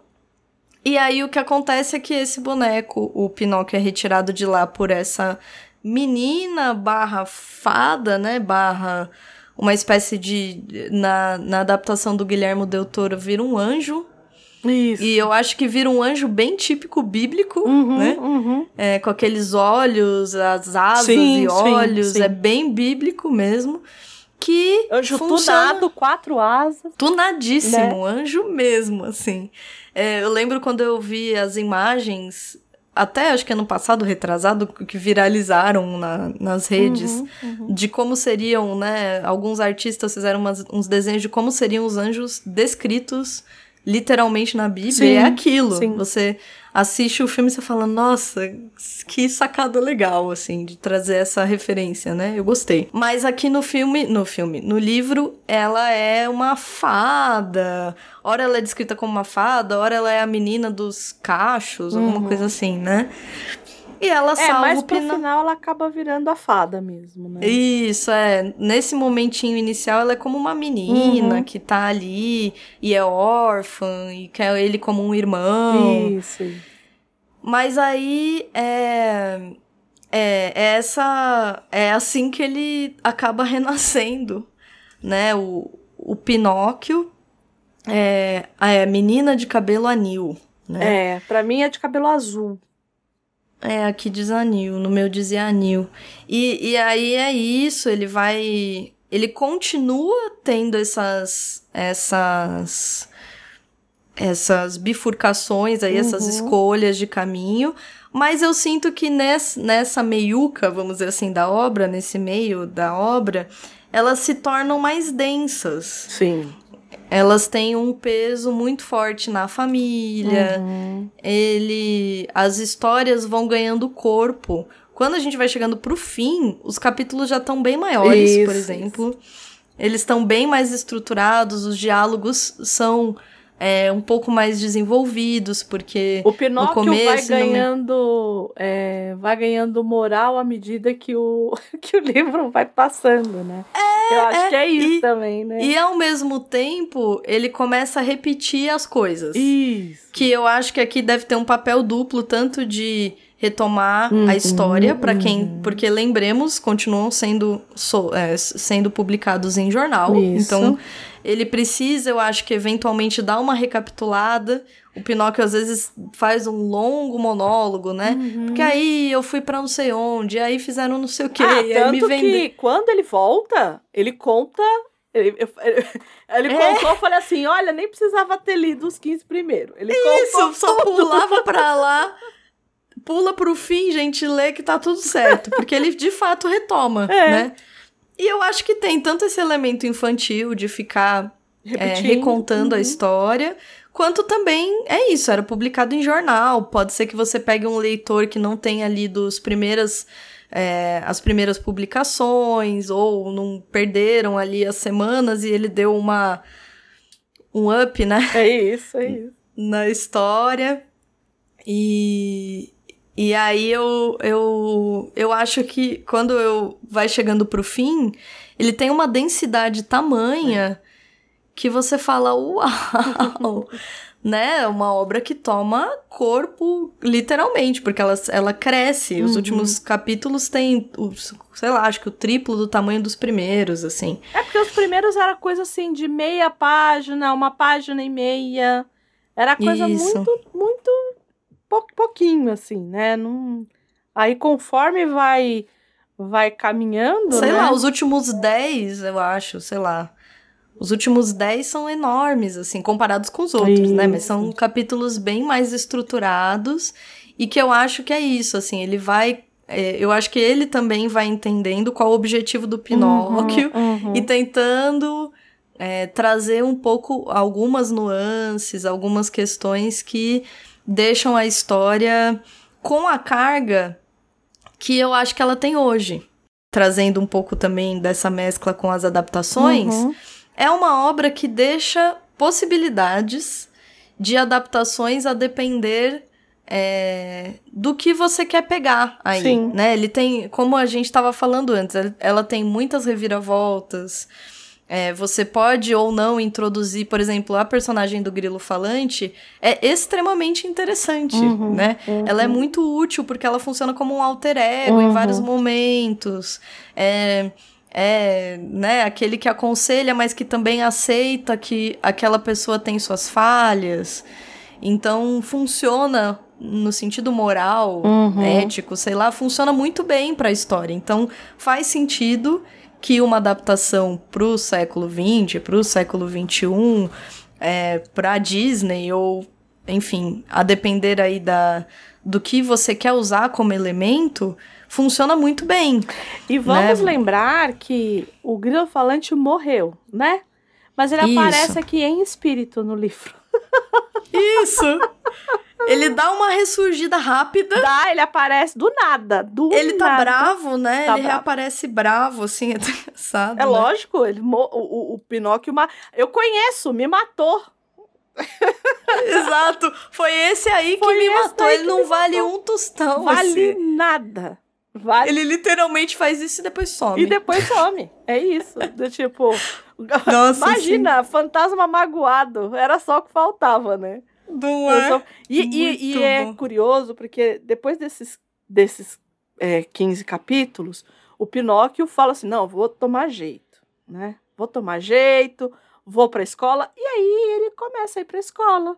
E começa a se dar bem na escola, né? E começa a, a ter uns amigos ali.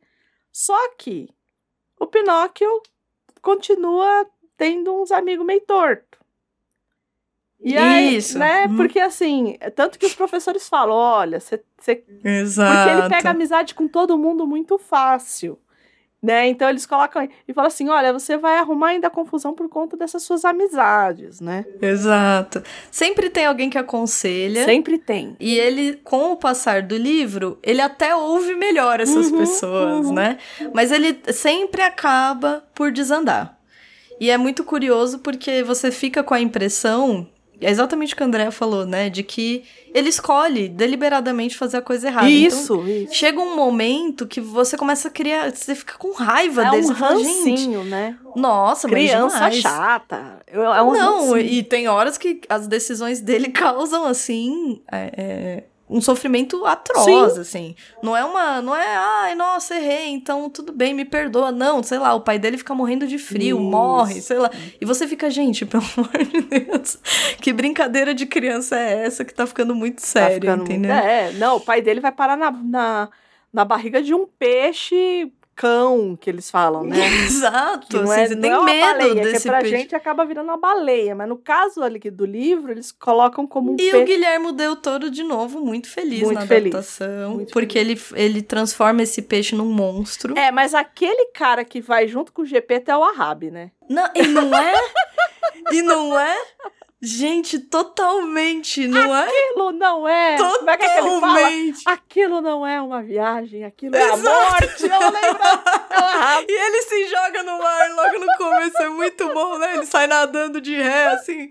Eu achei aquilo sensacional. Falei, gente, Guilherme Del Toro merece um beijo, foi demais. Ele se joga e cai pra fora, vai nadando. Ele fala alguma coisa assim, né? Tá na hora de ir embora, É, coisa uma assim, coisa né? assim. É porque Isso. tem uma personagem. Quando o Gepeto, do Guilherme Del Toro, chega lá e fala assim: Olha, eu preciso encontrar aí um, o meu O filho. meu filho. porque é Ó, meu filho, preciso- Tenho que ir lá pra ilha não sei qual. Isso. E aí ele fala assim: Aqui você não tem a viagem, aqui você. Ah, naquele momento, eu falei, ah, Exato, naquele momento. Na viradinha dele, né? ele falou- Porque ele tá de costas, Isso. assim, falando todo destemido, né? Aí eu falei, ah, porque tem o tal do. E eles estão falando desse bicho, desse, desse monstro marinho já. Cão do mar, sei lá. Mas eh, eu não lembro se na adaptação é cão do mar também. Porque no livro é cão é, do eu não mar. lembro também. Não é, é, não baleia, lembro. igual no desenho da Disney. Ah, a Disney é muito, muito medrosinha, aquelas, né? Muito medrosinha, gente, né? Agora sim. É, hora- criticar a Disney. é. Fazer esse episódio pra criticar. Não, nenhuma não é- novidade. não, não estou é falando zero criticar. novidade. Mas é porque assim, é, é o suavizar mesmo, né? É. É você de- tirar, o, você pegar o capeta em forma de guri, que é o Nossa, Pinóquio, né? E, e solta a música, né? Conheci um capeta em forma de guri. É, Atenção, você produção. pegar essa, essa criança e você transformar numa criança inocente, porque o Pinóquio, retomando, o Pinóquio da Disney, ele é um, ele é inocente. Ele não tá enten- muito bem entendendo o que tá acontecendo, né? Uhum. E eu vou falar uma coisa, não sei se você concorda comigo, mas eu acho ele muito mais bonitinho de boneco do que de criança. É, eu também. Mas bem mais. Bem mais, né? Que aqui eu acho que é a, a boa. A boa sacada, a- além de outras mais, né? Do Guilherme Del Toro Sim. também, Sim, né? sim. É, que é manter o Pinóquio, entendeu? É, mas isso é, é o Guilherme Del Toro, que é essa coisa do monstro que não é monstruoso, né? Que eu amo. Gente, eu amo o Guilherme Del Toro, tá? Ah, mas ele fez a Colina Escarlate. Sim, eu gosto da Colina Escarlate. Me processem. Me processa, É isso, isso, entendeu? Então, assim, é porque ele tem essa coisa de. Por exemplo, vamos dar o exemplo da Colina Escarlate, que você tem aquele, aqueles fantasmas que eles só estão em sofrimento porque eles foram assassinados por. Você entende? Assim, é um, é um outro lugar do monstro. É, o, é a, a, a forma da água, de você colocar, entre muitas aspas, um monstro ali que não é um monstro, o monstro é o ser humano. E ele faz isso aqui é, na adaptação de um jeito que trazendo fascismo, enfim. Eu fiquei muito emocionada com, É com maravilhoso, o- a adaptação do Guilherme Del Toro. Nossa, eu juro, assim, eu terminei o filme e eu chorava. Andréia do céu, eu falei, gente, meu Jesus, que que O que, socorro. que tá acontecendo? Gente, que forte que é essa É adaptação, assim. Como ele conseguiu. Gente, dá pra criança ver isso. assim, porque falando de toda a complexidade, eu falei, gente. Porque. É, o- qual é a. Porque o que, que o Guilherme Del Toro faz? Ele transforma o Gepeto em um pai muito, muito de- deprimido, Hum. muito amargurado, né? Muito machucado por, pela perda de um filho. O filho, ele tem um filho que morre durante um ataque aéreo na Segunda Guerra. Não, não, e ele né? não morre em qualquer lugar, ele morre dentro da igreja. Eles na segunda ou na primeira? Eu acho que ele morre na primeira, né? É primeiro, eu acho. E depois, aí o fascismo já é com o Isso. Pinóquio, já muitos anos, alguns anos Alguns depois, anos né? depois. É. É. Ele morre É. dentro da igreja porque o, o Gepeto, temos que lembrar que o Gepeto é o, o, Um o marceneiro. marceneiro, né? O Uhum. cara ali, o escultor e tal. E ele tá erguendo o Jesus Cristo ali na, na cruz. Uhum. E o menino tá ajudando, o menino ajudava ele. E, e é muito bonito que ele fala assim: é, eles cortam uma, um pinheiro, Uhum. e aí ele. Uma pinha, né? Não, então eles cortam o pinheiro primeiro, eles, e aí ele Isso, fala assim: é. ah, a gente tem que. é, uma, uma, uma cai para ser plantada a outra. E aí eles ficam Isso. procurando a pinha que é mais, mais perfeita para eles Possível, uhum. Né? E aí o Carlo, que o nome Que é não o é à toa, né? Exato. que é o nome do, do autor do- da obra, ele fala assim: eu quero plantar essa pinha e eu quero, a hora que crescer a árvore, eu quero fazer, eu quero esculpir como você e tudo mais. E aí tá, e eles estão lá fazendo, eles vão estão saindo da igreja e nisso tem o bombardeio, como a Gabi disse, e o menino lembra da pinha, volta, que ele deixou a pinha dentro da igreja, e aí a, a- cai a bomba dentro da igreja e o menino morre. Isso. E assim, É bem- e, e é, e é isso, é dentro da igreja. Assim, é, é, é- é muito. E vão ter outras passagens que te- tem uma passagem quando ele volta, porque o que que acontece? Ele fica muito tempo e ele vai ficando um, um velho bêbado, né, da cidade. E Ele vai, ele, vai, ele vai lidando com essa. Imaginem lidar com esse tipo de luto, né? É porque, a mãe já não tinha, né? A mãe já, já era falecida. Não, e era um filho que eles eram muito conectados, Isso, isso. eles eram muito felizes, eles tinham um companheirismo ali deles. Então, assim, virou um, um homem que perdeu tudo, né? Pra ele, ele perdeu tudo, né? Então, assim, o filme já começa Aí, já é. de, uma, de um lugar é, difícil, É, né? é- Você assiste assim, você fala, meu Deus, É, né? ai. Nossa Senhora. Que acho que guarda meio um pouco de relação mesmo com essa questão da obra infantil, Uhum, que, uhum, que é triste também, que não mobiliza sentimentos fáceis, uhum. né? Que tem uma densidade que só pelo GP você fala, ok, já pode parar aí, já. Tipo, já é outra história. E a gente tá vendo ser contada essa história a partir do ponto de vista do grilo. Isso, quem narra o tempo todo, assim como a, a adaptação da Disney, Uhum, né? uhum. Tem uma, narra uma narrativa do grilo. Que, Isso. de novo, aqui acho que ele acaba também funcionando como um narrador, mas também um alter ego. E um uma- alívio cômico. O Um grilo, alívio o grilo cômico. aqui, ele é um alívio cômico. Nossa, e precisa, viu? Precisa, precisa. E quem faz na voz original é o Ivan McGregor. Então, ficou muito bom, assim. E, e aí a gente vai acompanhar a chegada desse grilo, que chega nesse momento que o Gepeto tá como no auge do seu luto, dessa, Isso. dessa amargura. Como a Andrea falou, ele vira um alcoólatra mesmo, né? Ele tá bem é, acabado, né? Uhum. E a pinha lá que ele colheu com o Carlo, ele, ele planta perto da, Do túmulo ali, do né? túmulo. E ela cresce mesmo. Com o passar dos anos, ela cresce e o grilo decide que vai morar dentro dessa. Porque o grilo quer ser pinheiro. romancista. tá bom? Isso, é incrível, né? Ele quer ser romancista, então ele entra lá como vim aqui para esse lugar idílico e tal, não sei o quê. Coitado. Coitado, no dia que ele chega, é, o Gepeto decide ali num, numa mega crise Uhum. é, dessas do luto, ele corta e corta esse, esse pinheiro e decide fazer algo com esse pinheiro. Ele bebe, né? Ele tá bem alterado. E é aí que eu acho que tá a analogia com Frankenstein, né? A Uhum, cena é totalmente a criação de um ser que não existe, Isso. né?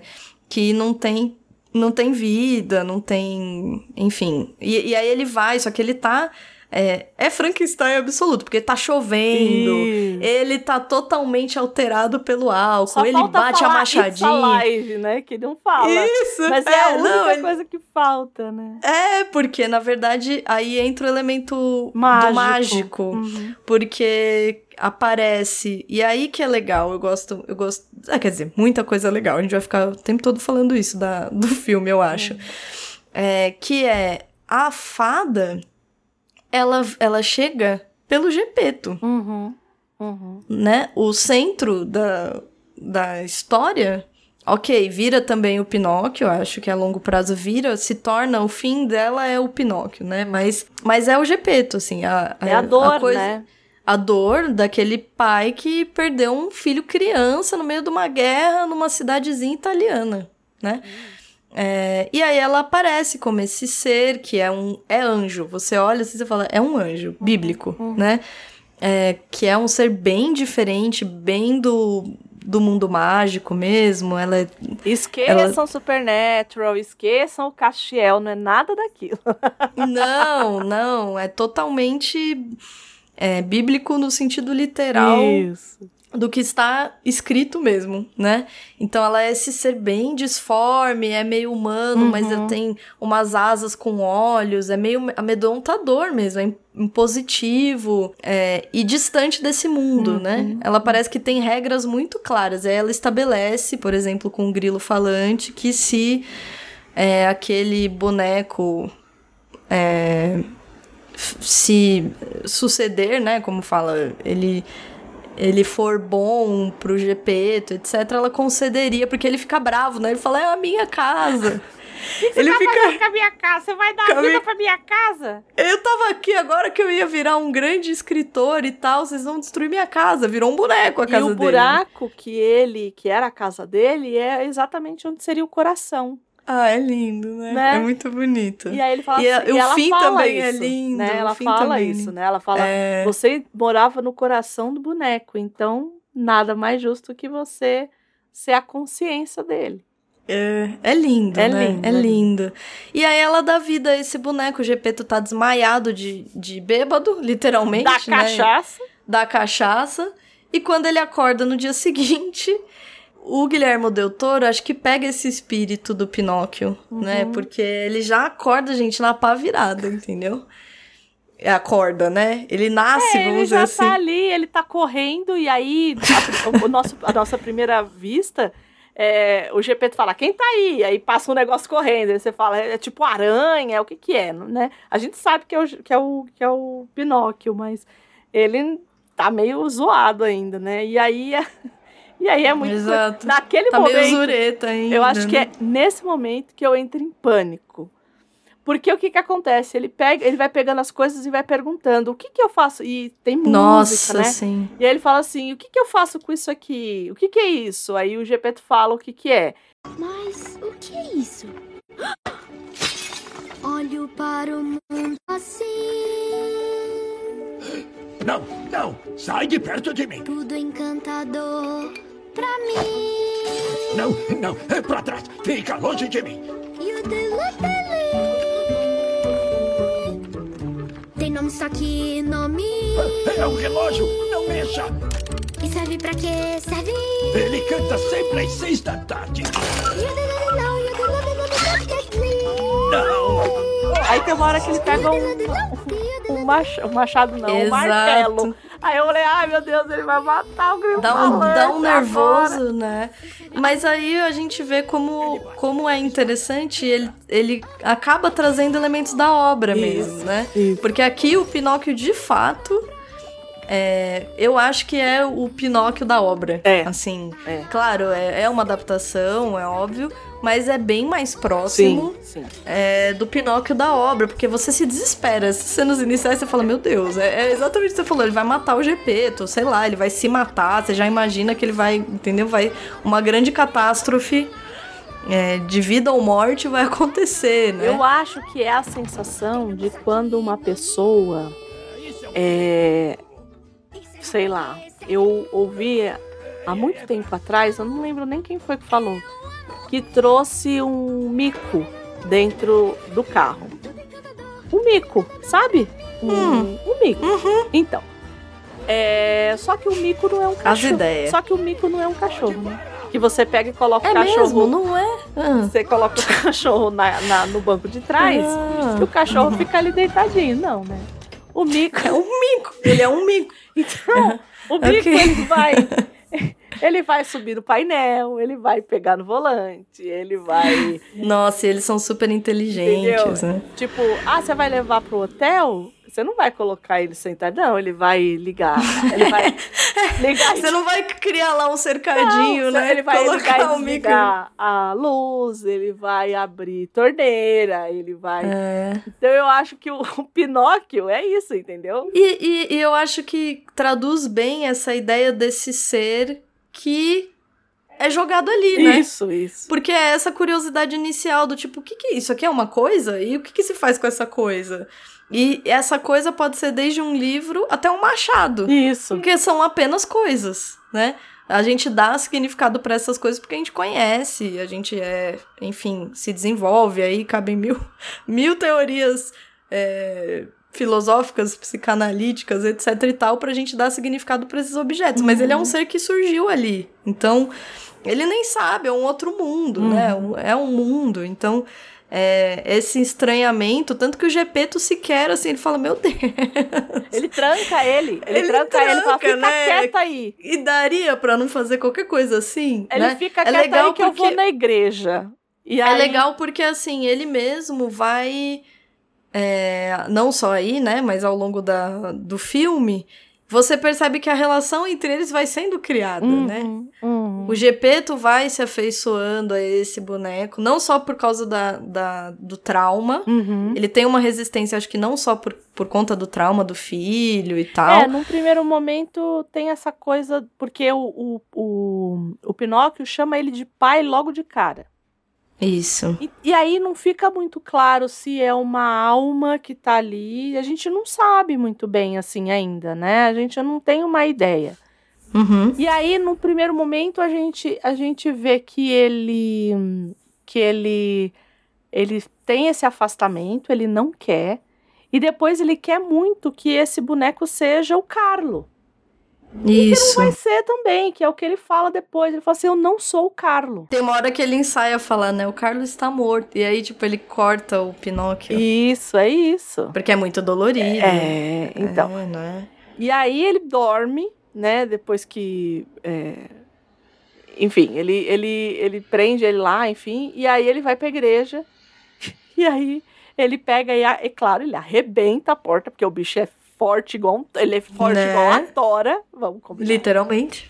E aí ele vai atrás do pai na igreja. E o, e o coitado. aí começa o suplício do, do, do, Nossa senhora, demais, no grilo, né? porque ele fala: Não, você não vai. Aí ele, ah, mas por quê? Aí ele, porque seu pai mandou você ficar que você tem que obedecer. E aí eu acho que a obra do, eh, do Guilherme Del Toro, ela vai, eh, ela vai ficar muito nessa coisa da obediência, né? Até onde vai essa obediência? E a gente vai ter essas relações que eu acho que elas são muito relevantes para o fascismo. É, essa relação do pai de todos, do grande pai, dessa, dessa, dessa figura central. Esse filme ele é sobre paternidade. Assim, é, é- é no, no- Eu também acho. assim, no, ma- no, no Eu acho que é- assim, Eu, Eu acho que é sobre. o Qual? Você tá não, falando eu digo do assim, do gente fosse- livro ou do não, filme ou do de tudo? filme.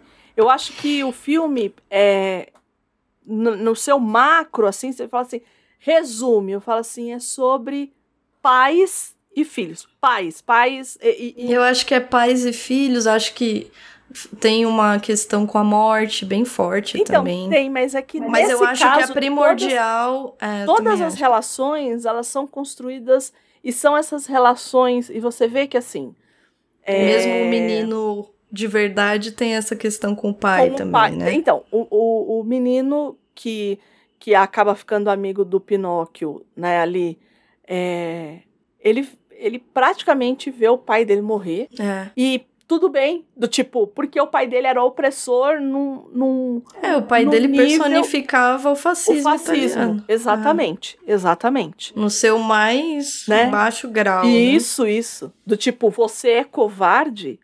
Eu não quero ter um filho covarde. Nossa, né? ele dá a, a arma. arma. É. Porque isso é, assim, fascismo absoluto, né? É, porque o que acontece, né? O, o Pinóquio, ele tem muitas aventuras. E aí, o que que acontece? Chega uma hora que o, o Gepeto olha pra ele e fala assim, você é um fardo pra mim. E ele não quer ser um fardo.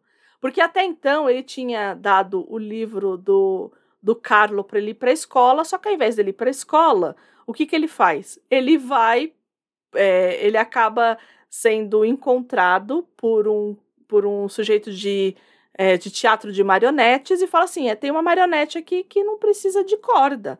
Então, essa marionete ela vai me encher de dinheiro. E aí, o coitado do, do Pinóquio vai trabalhar nesse lugar, porque ele não precisa estudar. Ele vai trabalhar nesse lugar e ele acaba fazendo um contrato ali e acaba se amarrando a esse sujeito que é super inescrupuloso e tudo mais. Bom, é... Só que o, o, esse sujeito que é daquela vilazinha italiana ali, ele que tem esse filho, ele vai falar. Quando o Pinóquio vai à, à missa, que ele Uhum. chega lá, eu fiquei. Não, e o pior é que ele chega na igreja e eu falei assim: ai meu Deus, vão queimar, vão queimar, vão falar que é bruxaria, vão queimar, vão queimar. E é a primeira coisa que eles falam. né? É, É o demônio, é bruxaria e não sei o quê. E eu acho que tem uma das falas mais bonitas no, no filme, que tá todo mundo fora. E aí o pessoal fala assim: ah, é, a gente tem que lembrar que é a mesma igreja que o Carlo morreu, que teve a- o bombardeio, e que só o Cristo que o Gepeto tinha feito não tinha é, sido destroçado, só um braço dele que não tinha sido destroçado. E aí, que, não, que, que tinha sido destroçado, que o Cristo ficou ali intacto. Uhum, uhum. E aí o, o padre vira para ele e fala assim: é, para fazer essas aberrações você faz, mas para terminar o Nosso Senhor ali você não termina. E ele decide fazer isso.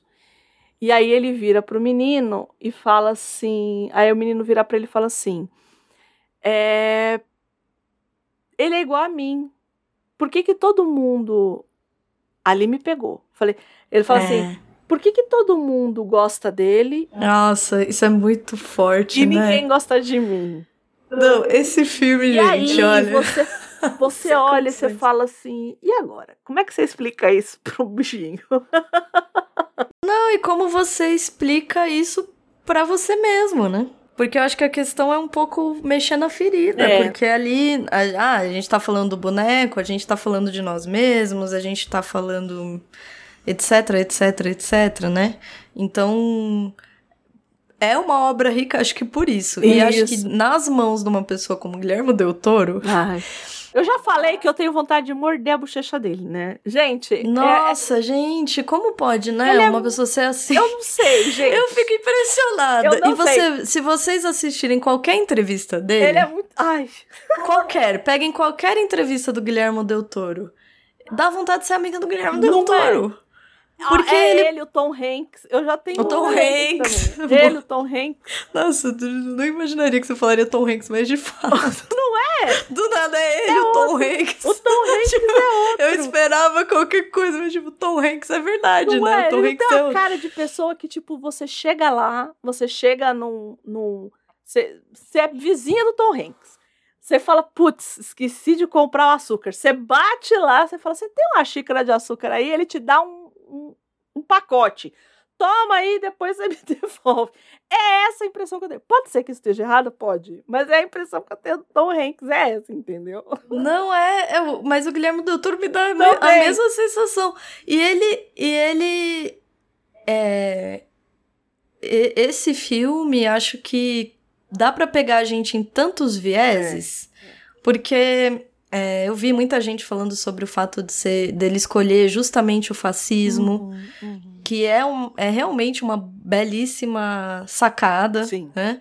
É, ele ele Que é essa adapta coisa, que é essa coisa, de novo, né? Da obediência à enésima potência, né?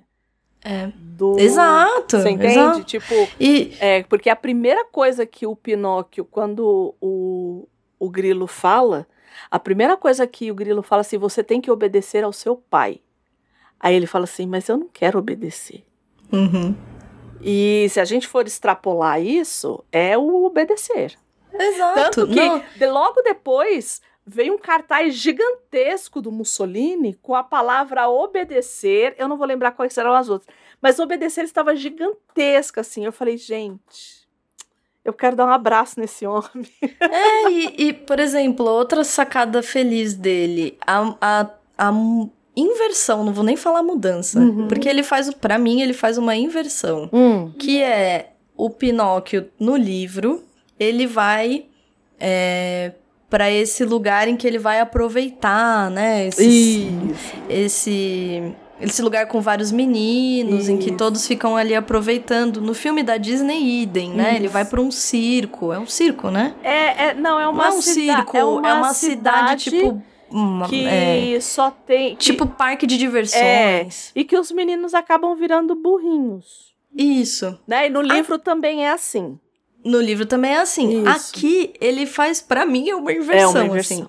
Porque ele, ele, ele coloca os mesmos meninos Uhum. no mesmo lugar, todos juntos, em que eles vão fazer atividades todos juntos e que eles vão. ah, se a gente fosse extrapolar, porque no filme não tem isso, mas eles vão se tornar burrinhos, certo? Isso, isso. Só que eles estão num quartel, num. É que eles é a vão- juventude, a juventude fascista, né? a juventude fascista. É, eles vão, é, eles vão para essa espécie de quartel, para essa escola quartel, para esse espaço que também é um pouco fora da realidade, Isso. vamos dizer assim, mas que ali representa esse lugar é, que ali, é, assim, sensacional, né? Não é? Porque é isso, ele inverte, né? E Ele- aí é ele- nesse momento. os elementos estão ali todos, mas Isso. o lugar é totalmente diferente. E é né? nesse momento que a Gabi tava falando da arma.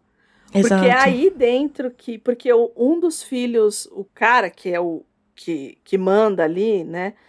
é, ele tem um filho e esse filho tá lá. E ele meio que oprime esse filho sempre, né?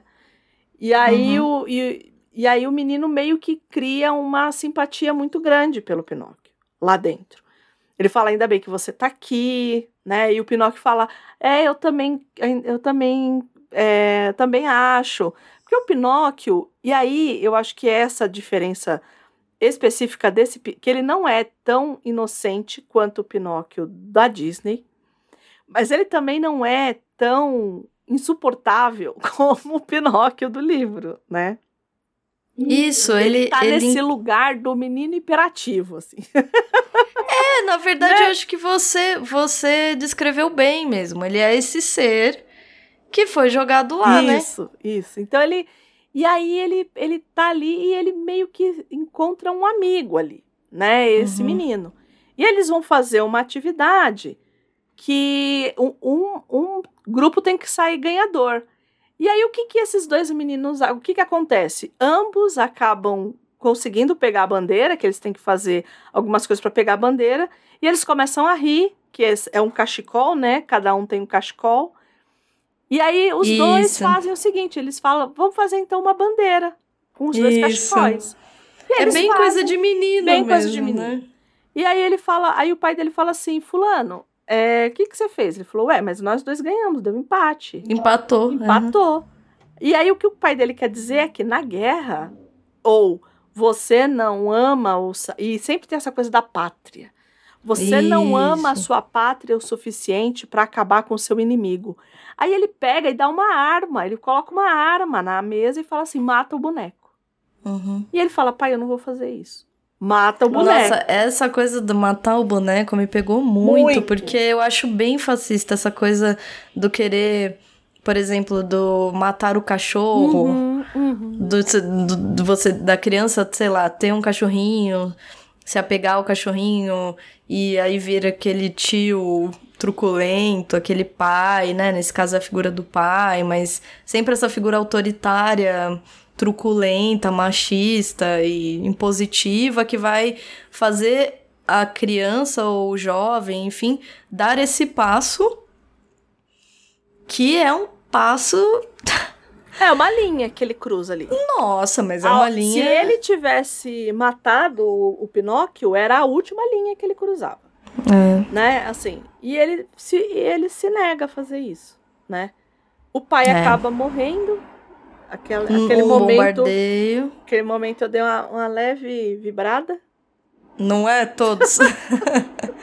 Nossa. Ai, gente, todos vibram. Todos e, e te- e tem uma parte que o que acontece antes de tudo isso, o, o Pinóquio lembra que a gente falou que o Pinóquio foi para um para um teatro lá e ele tava fazendo muito sucesso, muito sucesso, mas muito sucesso.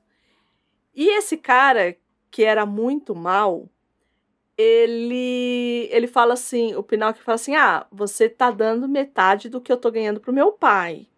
E o cara fala: Não, tô, tô mandando, mandando nada, né? Tava ficando Uhum. rico nas costas do, do, do boneco. E aí o, o Mussolini em pessoa. Lit... Não, o Mussolini. pessoa é, não, O Mussolini. Gente, o Mussolini é um tronquinho, né? Gente, eu achei tão legal ele ter representado o Mussolini chega no carrão, né? Bem aquela coisa bem du... Dutch, né? é, Dutti. Ele chega bem positivo, tá? A hora que abre a porta do carro, ele desce. É um anão. É um É um anão. anão, um cotoquinho, assim, né? Ele é um tronquinho baixinho, assim, gente. Eu falei, gente, olha, sensacional. Não, e o né? melhor é assim. é, ele fala duas coisas, acho que no filme todo. Que é o, o Mussolini. ele fala assim: eu gosto de bonecos. Aí ele entra pra assistir. E nisso, o, o Pinóquio vira pro macaco, que é o ajudante dele lá, que é ajudante do cara também. E, E fala decide assim, fazer uma sátira, A gente, né? e- ele tá achando que vai ficar à toa, a gente vai acabar com essa, com essa É porque apresentação ele aí. é. e Ele é fãzíssimo, óbvio, né? do, Isso, do Mussolini, Mussolini. Então. E aí- saia com o Pinóquio. Tipo, uma. Aí o Pinóquio fala assim. E o Mussolini peidou não sei o quê. é, ele faz uma Coisa de sátira. ele fica. criança Coisa mesmo. de criança. Ai, Mussolini faz cocô, não é uma coisa assim? Faz muito cocô, Cocô muito cocô. Aí o. Mussolini Aí falou o uma coisa assim: cocô? Aí, ele, Aí o "Sim, ca- senhor, o- cocô. O general fala assim, sim, sei lá, sim, general, né? Sim, É. capitão. Eu não lembro como ele chama o é. Mussolini, né? Sim, sei lá, Duce, cocô, uma coisa Aí assim. ele, não Ah. gosto deste boneco. Aí ele, atire no boneco e coloque Ati- fogo em tudo, né? Uhum. E o Pinóquio, ele vai morrer. E aí isso, isso Uhum. também pega, porque o Pinóquio ele morre várias vezes durante o filme. Uhum. Alguma, acho que são duas ou três vezes, né? É, acho que são três, hein? Acho que são três. E aí Uhum. a, a entidade que fica ali com ele, ela fala assim: olha, você tem um período que você tem que ficar aqui comigo. Que a- também é um anjo, É, é. só que é um anjo da morte. Que é muito. Me lembrou muito uma esfinge, na verdade. é, é né? uma esfinge, É uma né? esfinge, né? E aí ele, ele, ela pega e fala assim: olha, você tem um períodozinho aqui, acho que é uma hora, uma coisa assim. Que você tem que ficar aqui comigo, a gente vai conversando e depois você volta, porque você é imortal. Você Ela põe morrer. uma ampulheta. Ela né? põe uma ampulheta lá. E aí Vai acontece aquele- exatamente isso, porque a primeira vez que ele morre. Eu acho tão legal ele descrevendo. O- Ele fala uma hora assim: é bem legal morrer. É bem- Tem, tem os coelhos, baralho é. e muita areia. muita areia, uma coisa assim. Porque é a ampulheta, né? Então ele tem que ficar no tempo.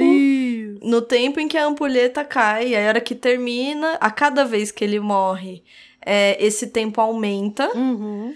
E, e ele pode morrer inumeráveis vezes, mas sabendo que toda vez que ele morre, esse tempo aumenta consideravelmente. Então, ele fala, tem uma das vezes que ele volta, né? Que alguém fala, uau, você morreu e não sei o quê. Que ele volta e fala, é super legal. tem, tem muita areia. Ele fala uma coisa assim, muito bom. Primeira vez que ele morre, ele é atropelado.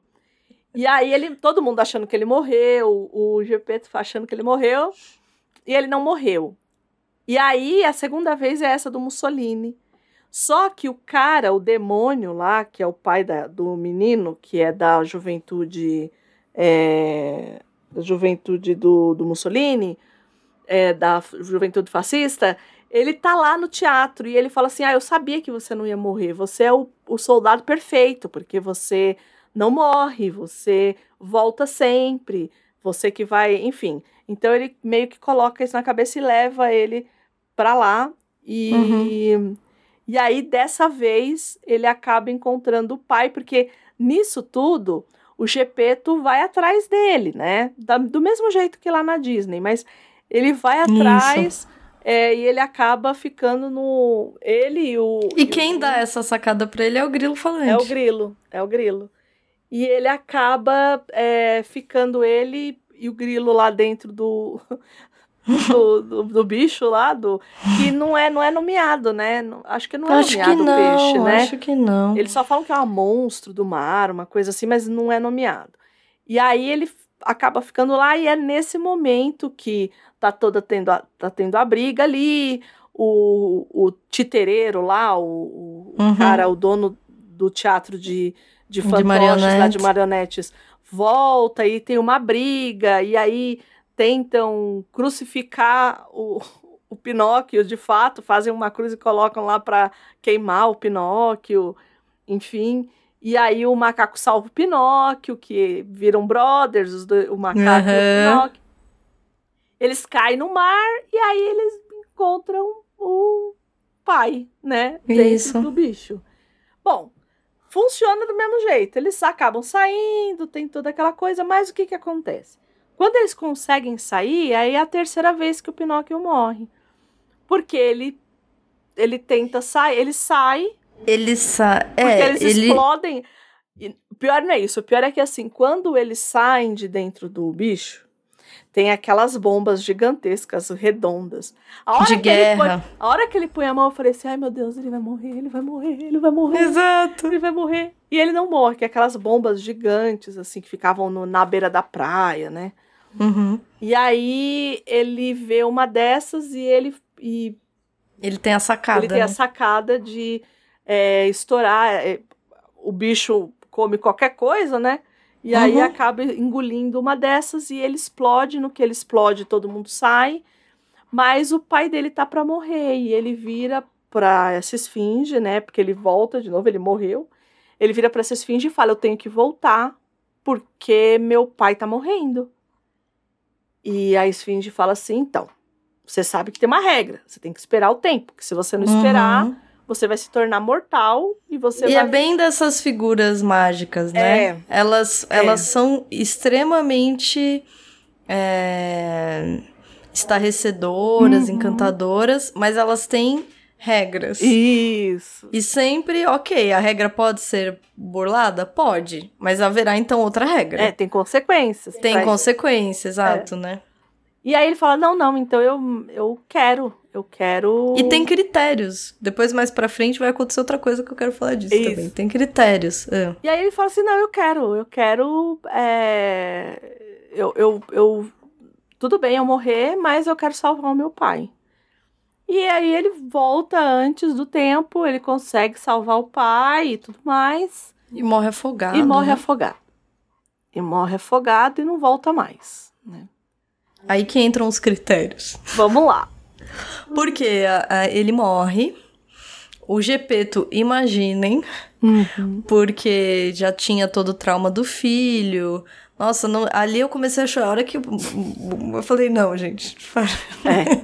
Ai, alguém me dá água, pelo amor de Deus. Porque assim, eu tava. Gente, eu tava em prantos. Porque o GP pega esse boneco e ele fica, assim, desolado, nem é uma palavra, Não. né? Possível. Porque ele fica assim, É o inconsolável. filho, mesmo. é o filho que ele perdeu. De é novo, outro filho que de ele perdeu, novo, né? E, e aí aparece a fada. É. Uhum, uhum. E é muito interessante porque ela não se consterna, né? Ela Não. diz assim, ué, ele escolheu, Uhum. né? Tá, ok, ele morreu, etc. Eu, eu, eu fiz com que ele nascesse, tivesse vida para que ele fizesse companhia a você.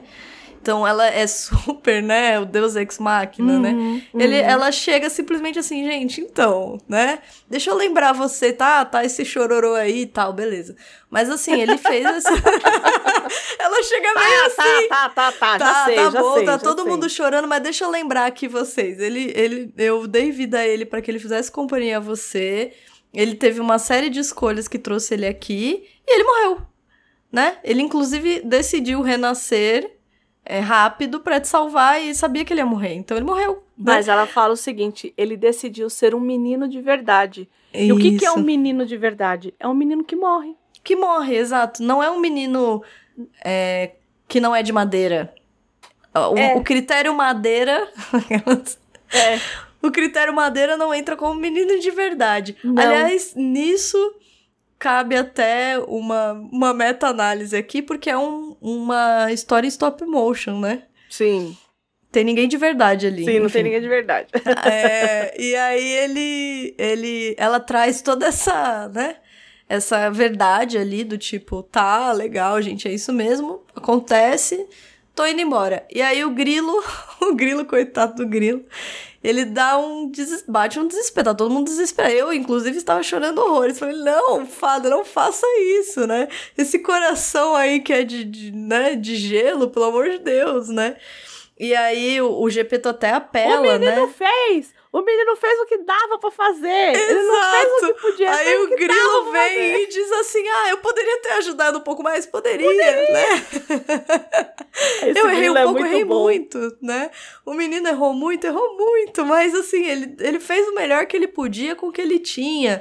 E aí ela meio que não, né? Ela, tipo, Uhum. é Impassível, impassível. impassível. Não, assim, regras são regras, entendeu? E aí ele diz: Olha, mas você. Aí ele lembra de uma regra, né? Uhum. Que é tipo, olha, você tinha me prometido que se ele tiver, se ele fosse no fim, né, uma pessoa boa, etc e tal, você ia, se eu fosse bem sucedido nisso, você ia me conceder um desejo, né? E aí ela, ela diz, é verdade, né? E ela e continua impassível. Eu gosto que ela faz, tipo, é mesmo, é verdade, eu te disse isso. Aí, aí ele falou, então tá, então eu quero que ele volte à vida, né? E aí ela aceita, porque é uma regra, né, que eles criaram Não, a ali. primeira fala assim: é isso mesmo que você quer? Do tipo, Tem certeza? tem certeza? Porque até então, logo que ela fala que ele teria um- uma coisa, que ele fala assim: o que, que eu ganho com isso? De ficar aguentando esse boneco de madeira chechelenta aqui. Exato. Aí ela pega e fala assim: não, ela, ah, vou te dar um desejo. Ele, ah, eu posso ter fama. Isso. fi- livro pode dar certo. Não sei o quê. E no final, na verdade, ele só vai querer citar o amigo ali, né? E aí ele, ela concede esse desejo, ela diz as mesmas palavras Uhum. do começo, ela, ela meio que dá vida àquele boneco. E é lindo, né? Esse fim é Uhum, lindo, uhum. porque ele aceita que ele, ele não é, ele não se torna um menino de verdade. Ali, de novo, acho que tem uma inversão, né? Uhum. Porque ele simplesmente aceita que ele é um boneco. Uhum. Porque a questão do boneco qual é? Ele é imortal. Isso. E aí tem um determinado momento ali, acho que a terceira, a segunda vez que ele morre, não lembro em que momento, que ele tá conversando com essa esfinge. E a esfinge. de- é, é a esfinge, né, que diz É a isso pra eles. esfinge, Assim, é. porque você tem um fardo gigante, né? Ser imortal Isso. Te dá um fardo. E ele fala fardo porque tem essa palavra do fardo, né? Que ele não quer ser um Isso, fardo. O isso. pai diz que ele é um fardo e ele não quer ser um fardo. E ela diz: é, um fardo gigante, porque você, todas as pessoas que você ama vão morrer e você não vai morrer. Todos os seres que você ama vão morrer e você não vai morrer. E ele aceita essa condição de boneco Uhum. e ele não morre. Então aí ele, ele de fato vira um cuidador do pai. Isso. E você vai acompanhando esse momento muito amoroso, sereno, né? De, é, de carinho, de, de uma construção de uma relação sólida, né? Que se valeu ali, que, que acompanha mesmo esse lugar do amor, né? Que acompanha até o fim. é, essa finitude, esse término dessas pessoas. Aí morre o Gepeto, dali a pouco morre o próprio Grilo. Uhum. E por último morre o, o macaco, né? É. Que também ficam esses, fica esse núcleo familiar que é o, o grilo, que de fato vai poder escrever mais pra frente. É ele que tá contando pra gente essa história também. Isso, e aí não se esqueçam. A gente falou que o grilo morreu, mas quem tá narrando é o grilo. Então Isso. tem um plot twist aí. É, porque ele ainda diz, ah, dali um tempo eu me- ele me encontrou, né? Ele fala assim, ele me encontrou morto, ele me encontrou sem, sem se mexer, né? Isso, sem eu me mexer eu me na mexer. janela. E aí, lindo essa parte, porque ele coloca o grilo dentro de um uma caixinha de fósforo, Uhum, né? Da caixinha dele e põe dentro do coração. Pra que ele ande sempre com o grilo. ele. Eu falei, gente, ai, não acredito. E a Assim, gente aí eu chorando, já, chorando, eu chorando. já tava chorando o mar, entendeu? É. Nessa hora eu falei, não, gente, o grilo fica com ele, porque é simbólico, É. né? Do tipo, você vai levar sempre essa pessoa com você no seu coração, ali literalmente no seu coração. Ele põe o grilo dentro de uma caixinha e põe no coração dele, né? Então a gente vai é, acompanhar esse boneco. O plot twist, como a Andrea falou, né? O grilo tá narrando, o grilo tá morto naquele Naquele É, céu, naquele outro, exato, sei, sei lá. o que, que é aquilo, E né? Aquele outro Porque até então o Pinóquio tinha descrito pra ele assim: ah, tem muitos coelhos, porque são os coelhos que carregam os, os, os caixões ali. os cachorros. E muitas cartas, porque os coelhos, depois que faz, carta. vão jogar carta, vão fazer, vão jogar baralho. Baralho, exato. E ali no final tá, ué, mas você vai ficar aí contando ou você vai, ou você vai jogar? jogar. Aí ele, E- estou falando da minha vida. A pessoa Exato! perguntou. É bem conversa de quem joga baralho, né? É, Porque ele tá ali jogando. Aí você descobre que, na verdade, ele tá narrando aquilo Uhum. porque ele, ele tá jogando baralho com os coelhos. Porque ele, ele ainda diz assim: ah, não, não sei se o Pinóquio morreu de novo, porque Uhum. nunca mais vimos ele aqui, né? Uma coisa assim. ele nunca apareceu aqui, porque ele tá ali naquela. Naquele, sei lá, mundo dos mortos, não, sei que É, Foi o palavra que eu da- falei, não sei se é céu, inferno ou purgatório. Então, É, não dá pra entender, mas ele diz assim: ah, o Pinóquio nunca mais apareceu aqui, né? Assim, não sei se ele morreu de novo, se ele virou um menino de verdade, se ele ficou lá mesmo, se que fim levou, né? É, E assim acaba, acaba o filme, né? É. Gente. Não, acaba Sim. com ele terminando a música, que ele nunca conseguia terminar a Isso. música. Que também é a uma outra sacada boa do, do Guilherme Del Toro, porque a adaptação do da Disney, Uhum. ela ganha o Oscar de melhor filme, é, melhor trilha sonora original, não é? uma coisa assim, Canção, melhor né? canção, Uhum. melhor canção. Que é uma canção linda, Linda, né? A linda. letra é linda, a canção é bonita, a melodia é bonita. É, mas ela entra naquela coisa do. A Xuxa tá fazendo 60 anos agora, né? Então ela entra nessa coisa da Ela Xuxa, entra. né? Ela Tudo que tiver de ser será, né? sonha Então- sempre vem pra quem sonhar. É, total isso, mas é linda. Não, ninguém aqui tá dizendo contra. É mas ela bom, é. entra nesse lugar do tudo pode ser, se quiser será. Tudo que eu fizer, eu vou tentar melhor do que já fiz. Esteja o meu destino onde estiver,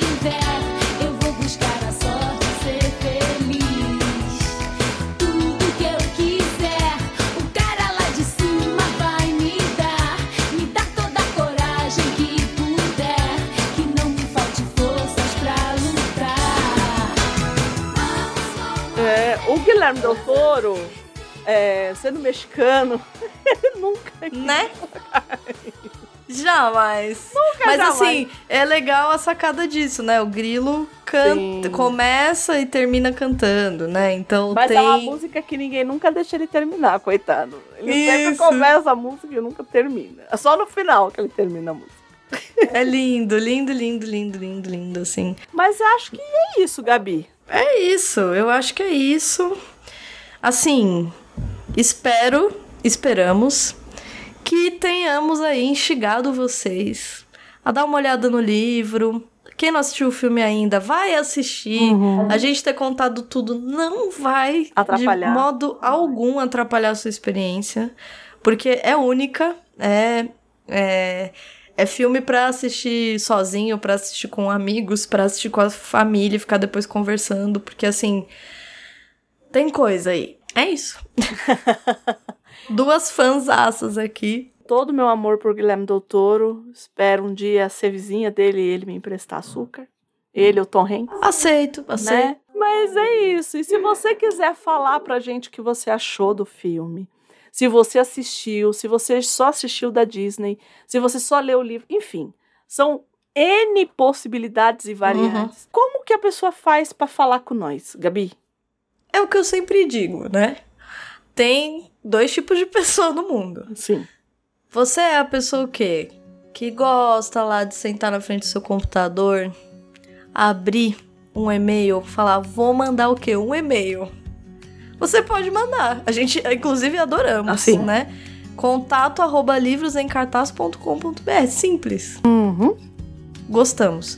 Se você já é mais pra Fentex, gosta de entrar no Instagram, comentar lá os stories, fazer stories, Entre Temos um Instagram. story, entre um story engraçadinho e outro. entre o story. Se você é o tipo de pessoa que publica aí uns vídeos dos seus stories, não vou dizer, não vou dizer minha referência. Você é essa pessoa assim pra Frentex, você pode entrar no nosso Instagram. Nós temos o Instagram do Livros em Cartaz. Aí vocês podem entrar lá no arroba Livros em Cartaz underline. Você pode compartilhar com seus amigos, comentar nos nossos posts, pode comentar nos posts antigos que a gente comenta aqui sim, sim, sim, Uhum. né? Pode compartilhar, fazer story dos nossos vídeos. Temos lá cortes, cortes, livros em cartaz, são ótimos, inclusive. Tudo que você não tá ouvindo aqui, que a André fez essa belíssima edição, você pode ver lá. Por... Não tudo. É, não, Tudo- tem coisas que são Tem coisas que são impublicáveis. Impublicáveis. Impublicáveis. Impublicáveis. Isso porque a gente já publica coisa demais. Eu também acho. tem- Mas tem os impublicáveis. Mas tem os publicáveis, estão lá os publicáveis. Você pode ir lá ver, só tem lá. Não tá aqui, você não vai ouvir aqui, você vai ouvir lá no Instagram. Então segue a gente, compartilha com seus amigos, comenta lá com a gente, que a gente sempre interage, sempre comenta aqui também. A gente gosta bastante de saber o que vocês estão pensando sobre o que a gente tá falando aqui. Certo, dona Gabi? Certo? Gente, muito obrigada por ficar aqui para nessa toda nessa trajetória nossa aqui. Fiquem Sim. bem, se cuidem, hidratem-se. Um beijo para todo mundo e tchau, tchau. Tchau, tchau.